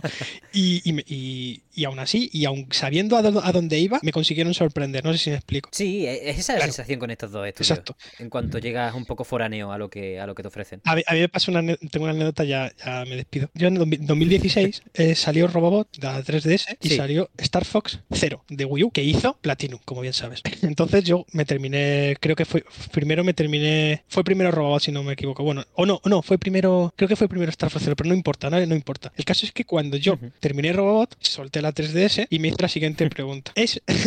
¿Quién, quién, ha, ¿Quién ha hecho un mejor Star Fox este año? ¿HAL o Platinum? Qué cabrón. Y, y la pregunta la respondí, sí. HAL. Y hasta ahí leo. Pues curiosamente, el, el diseñador, de, el director de Cerezan de los Demon fue, fue su primer trabajo con Platinum fue Star Fox Zero. Ah, pues se puede notar en algunas cosas. Eh, qué recta final tiene ese juego, ¿eh? Mm, Madre mía, cómo me Sí, sí. gustó el final de ese juego, tío. Ya te digo, es que no me lo esperaba. Me lo, me lo tenía que haber esperado, pero no me lo esperaba. Y eso lo hizo más maravilloso aún, ¿no? Porque yo también llevaba, llevaba un tiempo desencantado con algunas cosas de que estaban pasando en Platinum y demás. Pero bueno, Sol Cresta, por ejemplo, la recta final es maravillosa. Me flipó muchísimo. Pero eso es un shoot up, eso, es- eso es otra liga de, de emociones diferentes. Es otra cosa, es otro, es otro tipo de, de- de gestión de, de las batallas finales, ¿no? Porque los shoot 'em up, normalmente las mejores cosas no suelen estar al final, suelen estar por en medio. Pero en el caso de, de las clímax, el clímax Platinum, es el clímax HAL también, es que entienden igual los juegos. Y me alegra mucho que tú estés entrando en, en una segunda compañía que hace lo, lo que te gusta a ti. Y eso está muy bien, ya lo irás viendo, de hecho. Joder, ha- haz- hace falta, ¿eh? Porque nunca se sabe dónde puede acabar Platinum. Sí, bueno, viendo, ¿Cómo viendo, lo viendo el año que han echado eh, en cuestiones, sí. Pero bueno, quiero decir, si no, o sea, yo siempre, siempre tienes un sitio en HAL. O sea, tú ahora estás con- a muerte con Platinum, tal. Yo siempre estaba a muerte con HAL. yo estaba siempre en el otro lado. Yo he cruzado a Platinum cuando he querido una experiencia similar. Y tú ahora estás cruzando a HAL por, por, por tener una experiencia similar precisamente. Qué bonito es esto. Sí, sí. Qué bonito es esto. Y aquí estamos dos enfermos, cada uno de lo suyo, que nos hemos encontrado en, los en- en el, en el cruce de dos rayos cósmicos. Es lo que es. Tú esquivas un rayo cósmico en Bayonetta y yo lo esquivo en Kirby. Y somos amigos. Ahí está, tío. Eh, Qué pasada. Y, y ya está. Y, y así se, hace- se forma la amistad, esquivando rayos eh, que te lanzan deidades. Esquivando no, tiene otra. No hay más remedio, es así. Qué maravilla, tío. Pues eso es lo que tenemos esta semana para ustedes, comensales y coleguis del mesón. Ya sabéis, todos los juegos que hemos mencionado en este programa son recomendados, hayamos hablado en profundidad o no. Ye- O sea que si queréis saborear lo bonito de esta industria, que no sabemos cuánto le queda, 9.000 despidos este año, bueno, hoy no vamos a hablar de eso. Y veremos si quedan los jugadores. También, también, que no pase nada, que no sí, nos sí, pase sí, nada. porque madre mía, al final vamos a ser despedidos también de, de, la, de la experiencia. ya, ya verás. Sí, sí, a esto nada más que, que con... Yo que sé qué pollas quieren, la verdad. Así me voy a poner ya a estas alturas, pero bueno, que les den por Sí. saco. Mientras Platinum y HAL saquen juegos más o menos con, con esta asiduidad, podemos estar sobreviviendo. Yo ahora quiero que HAL haga un, un eh, de verdad. eh.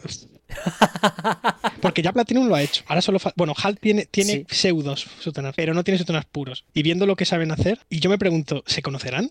Supongo que sí. Sí.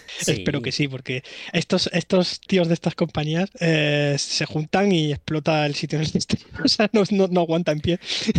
Joder, Fran, un cheque en blanco, un cheque en blanco para... Una colaboración. De, de Nintendo, claro, para una colaboración. Guau. Exclusivo de, de la, de la tostadora que quiera que saque Nintendo. O sea, eh, la consola, la tablet de la segunda comunión de alguien. Eh, en plan, mierda, me da igual. Cheque en blanco Hmm. Sí. para una colaboración, ya sea una doble colaboración, que hagan juntos un Kirby y hagan juntos un Bayonetta, si quieren, y, o, o para inventarse algo nuevo. Plan, De hecho, mm, me encantaría ver un bayoneta de, de HAL Laboratory, ¿eh? No te, no te jodo, ¿eh? No, no, no, 100%. O sea, todo lo que sea gente.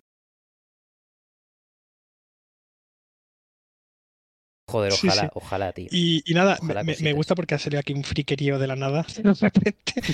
Pero, joder, tío, que ¿cómo decirlo? Qué, qué gratificante es hablar de estas mierdas. Sí, es que además que tal y como está la industria, a lo mejor es soñar un poco mientras juegas tus juegos favoritos y ya está. Sí, sí. Así que eso. Fran, muchísimas gracias por venir en esta ocasión al mesón. Te agradezco muchísimo de nuevo tu, tu expertise. Eh, ahora se me ha pegado esta palabra, de expertise. Pero tu maestría Tranqui, y tu conocimiento a la hora de poner sobre la mesa estos increíbles juegos que hemos, que hemos podido repasar, tío. Nada, tío, también fe- felicitarte a ti por, por el año que has echado en el mesón. Eh, ya sé que esto se emite a posteriori, pero bueno, por el 2023 que has tenido con el mesón y demás. Y nada, que espero que cuando se emita esto estés con las pilas hiper mega cargadas, tío. Y, y pronto quede atrás el cansancio, ya está, es lo único que te deseo, tío. Estaba pensando hacer un mensaje de Navidad porque ya me estoy poniendo en plan eh, ególatra.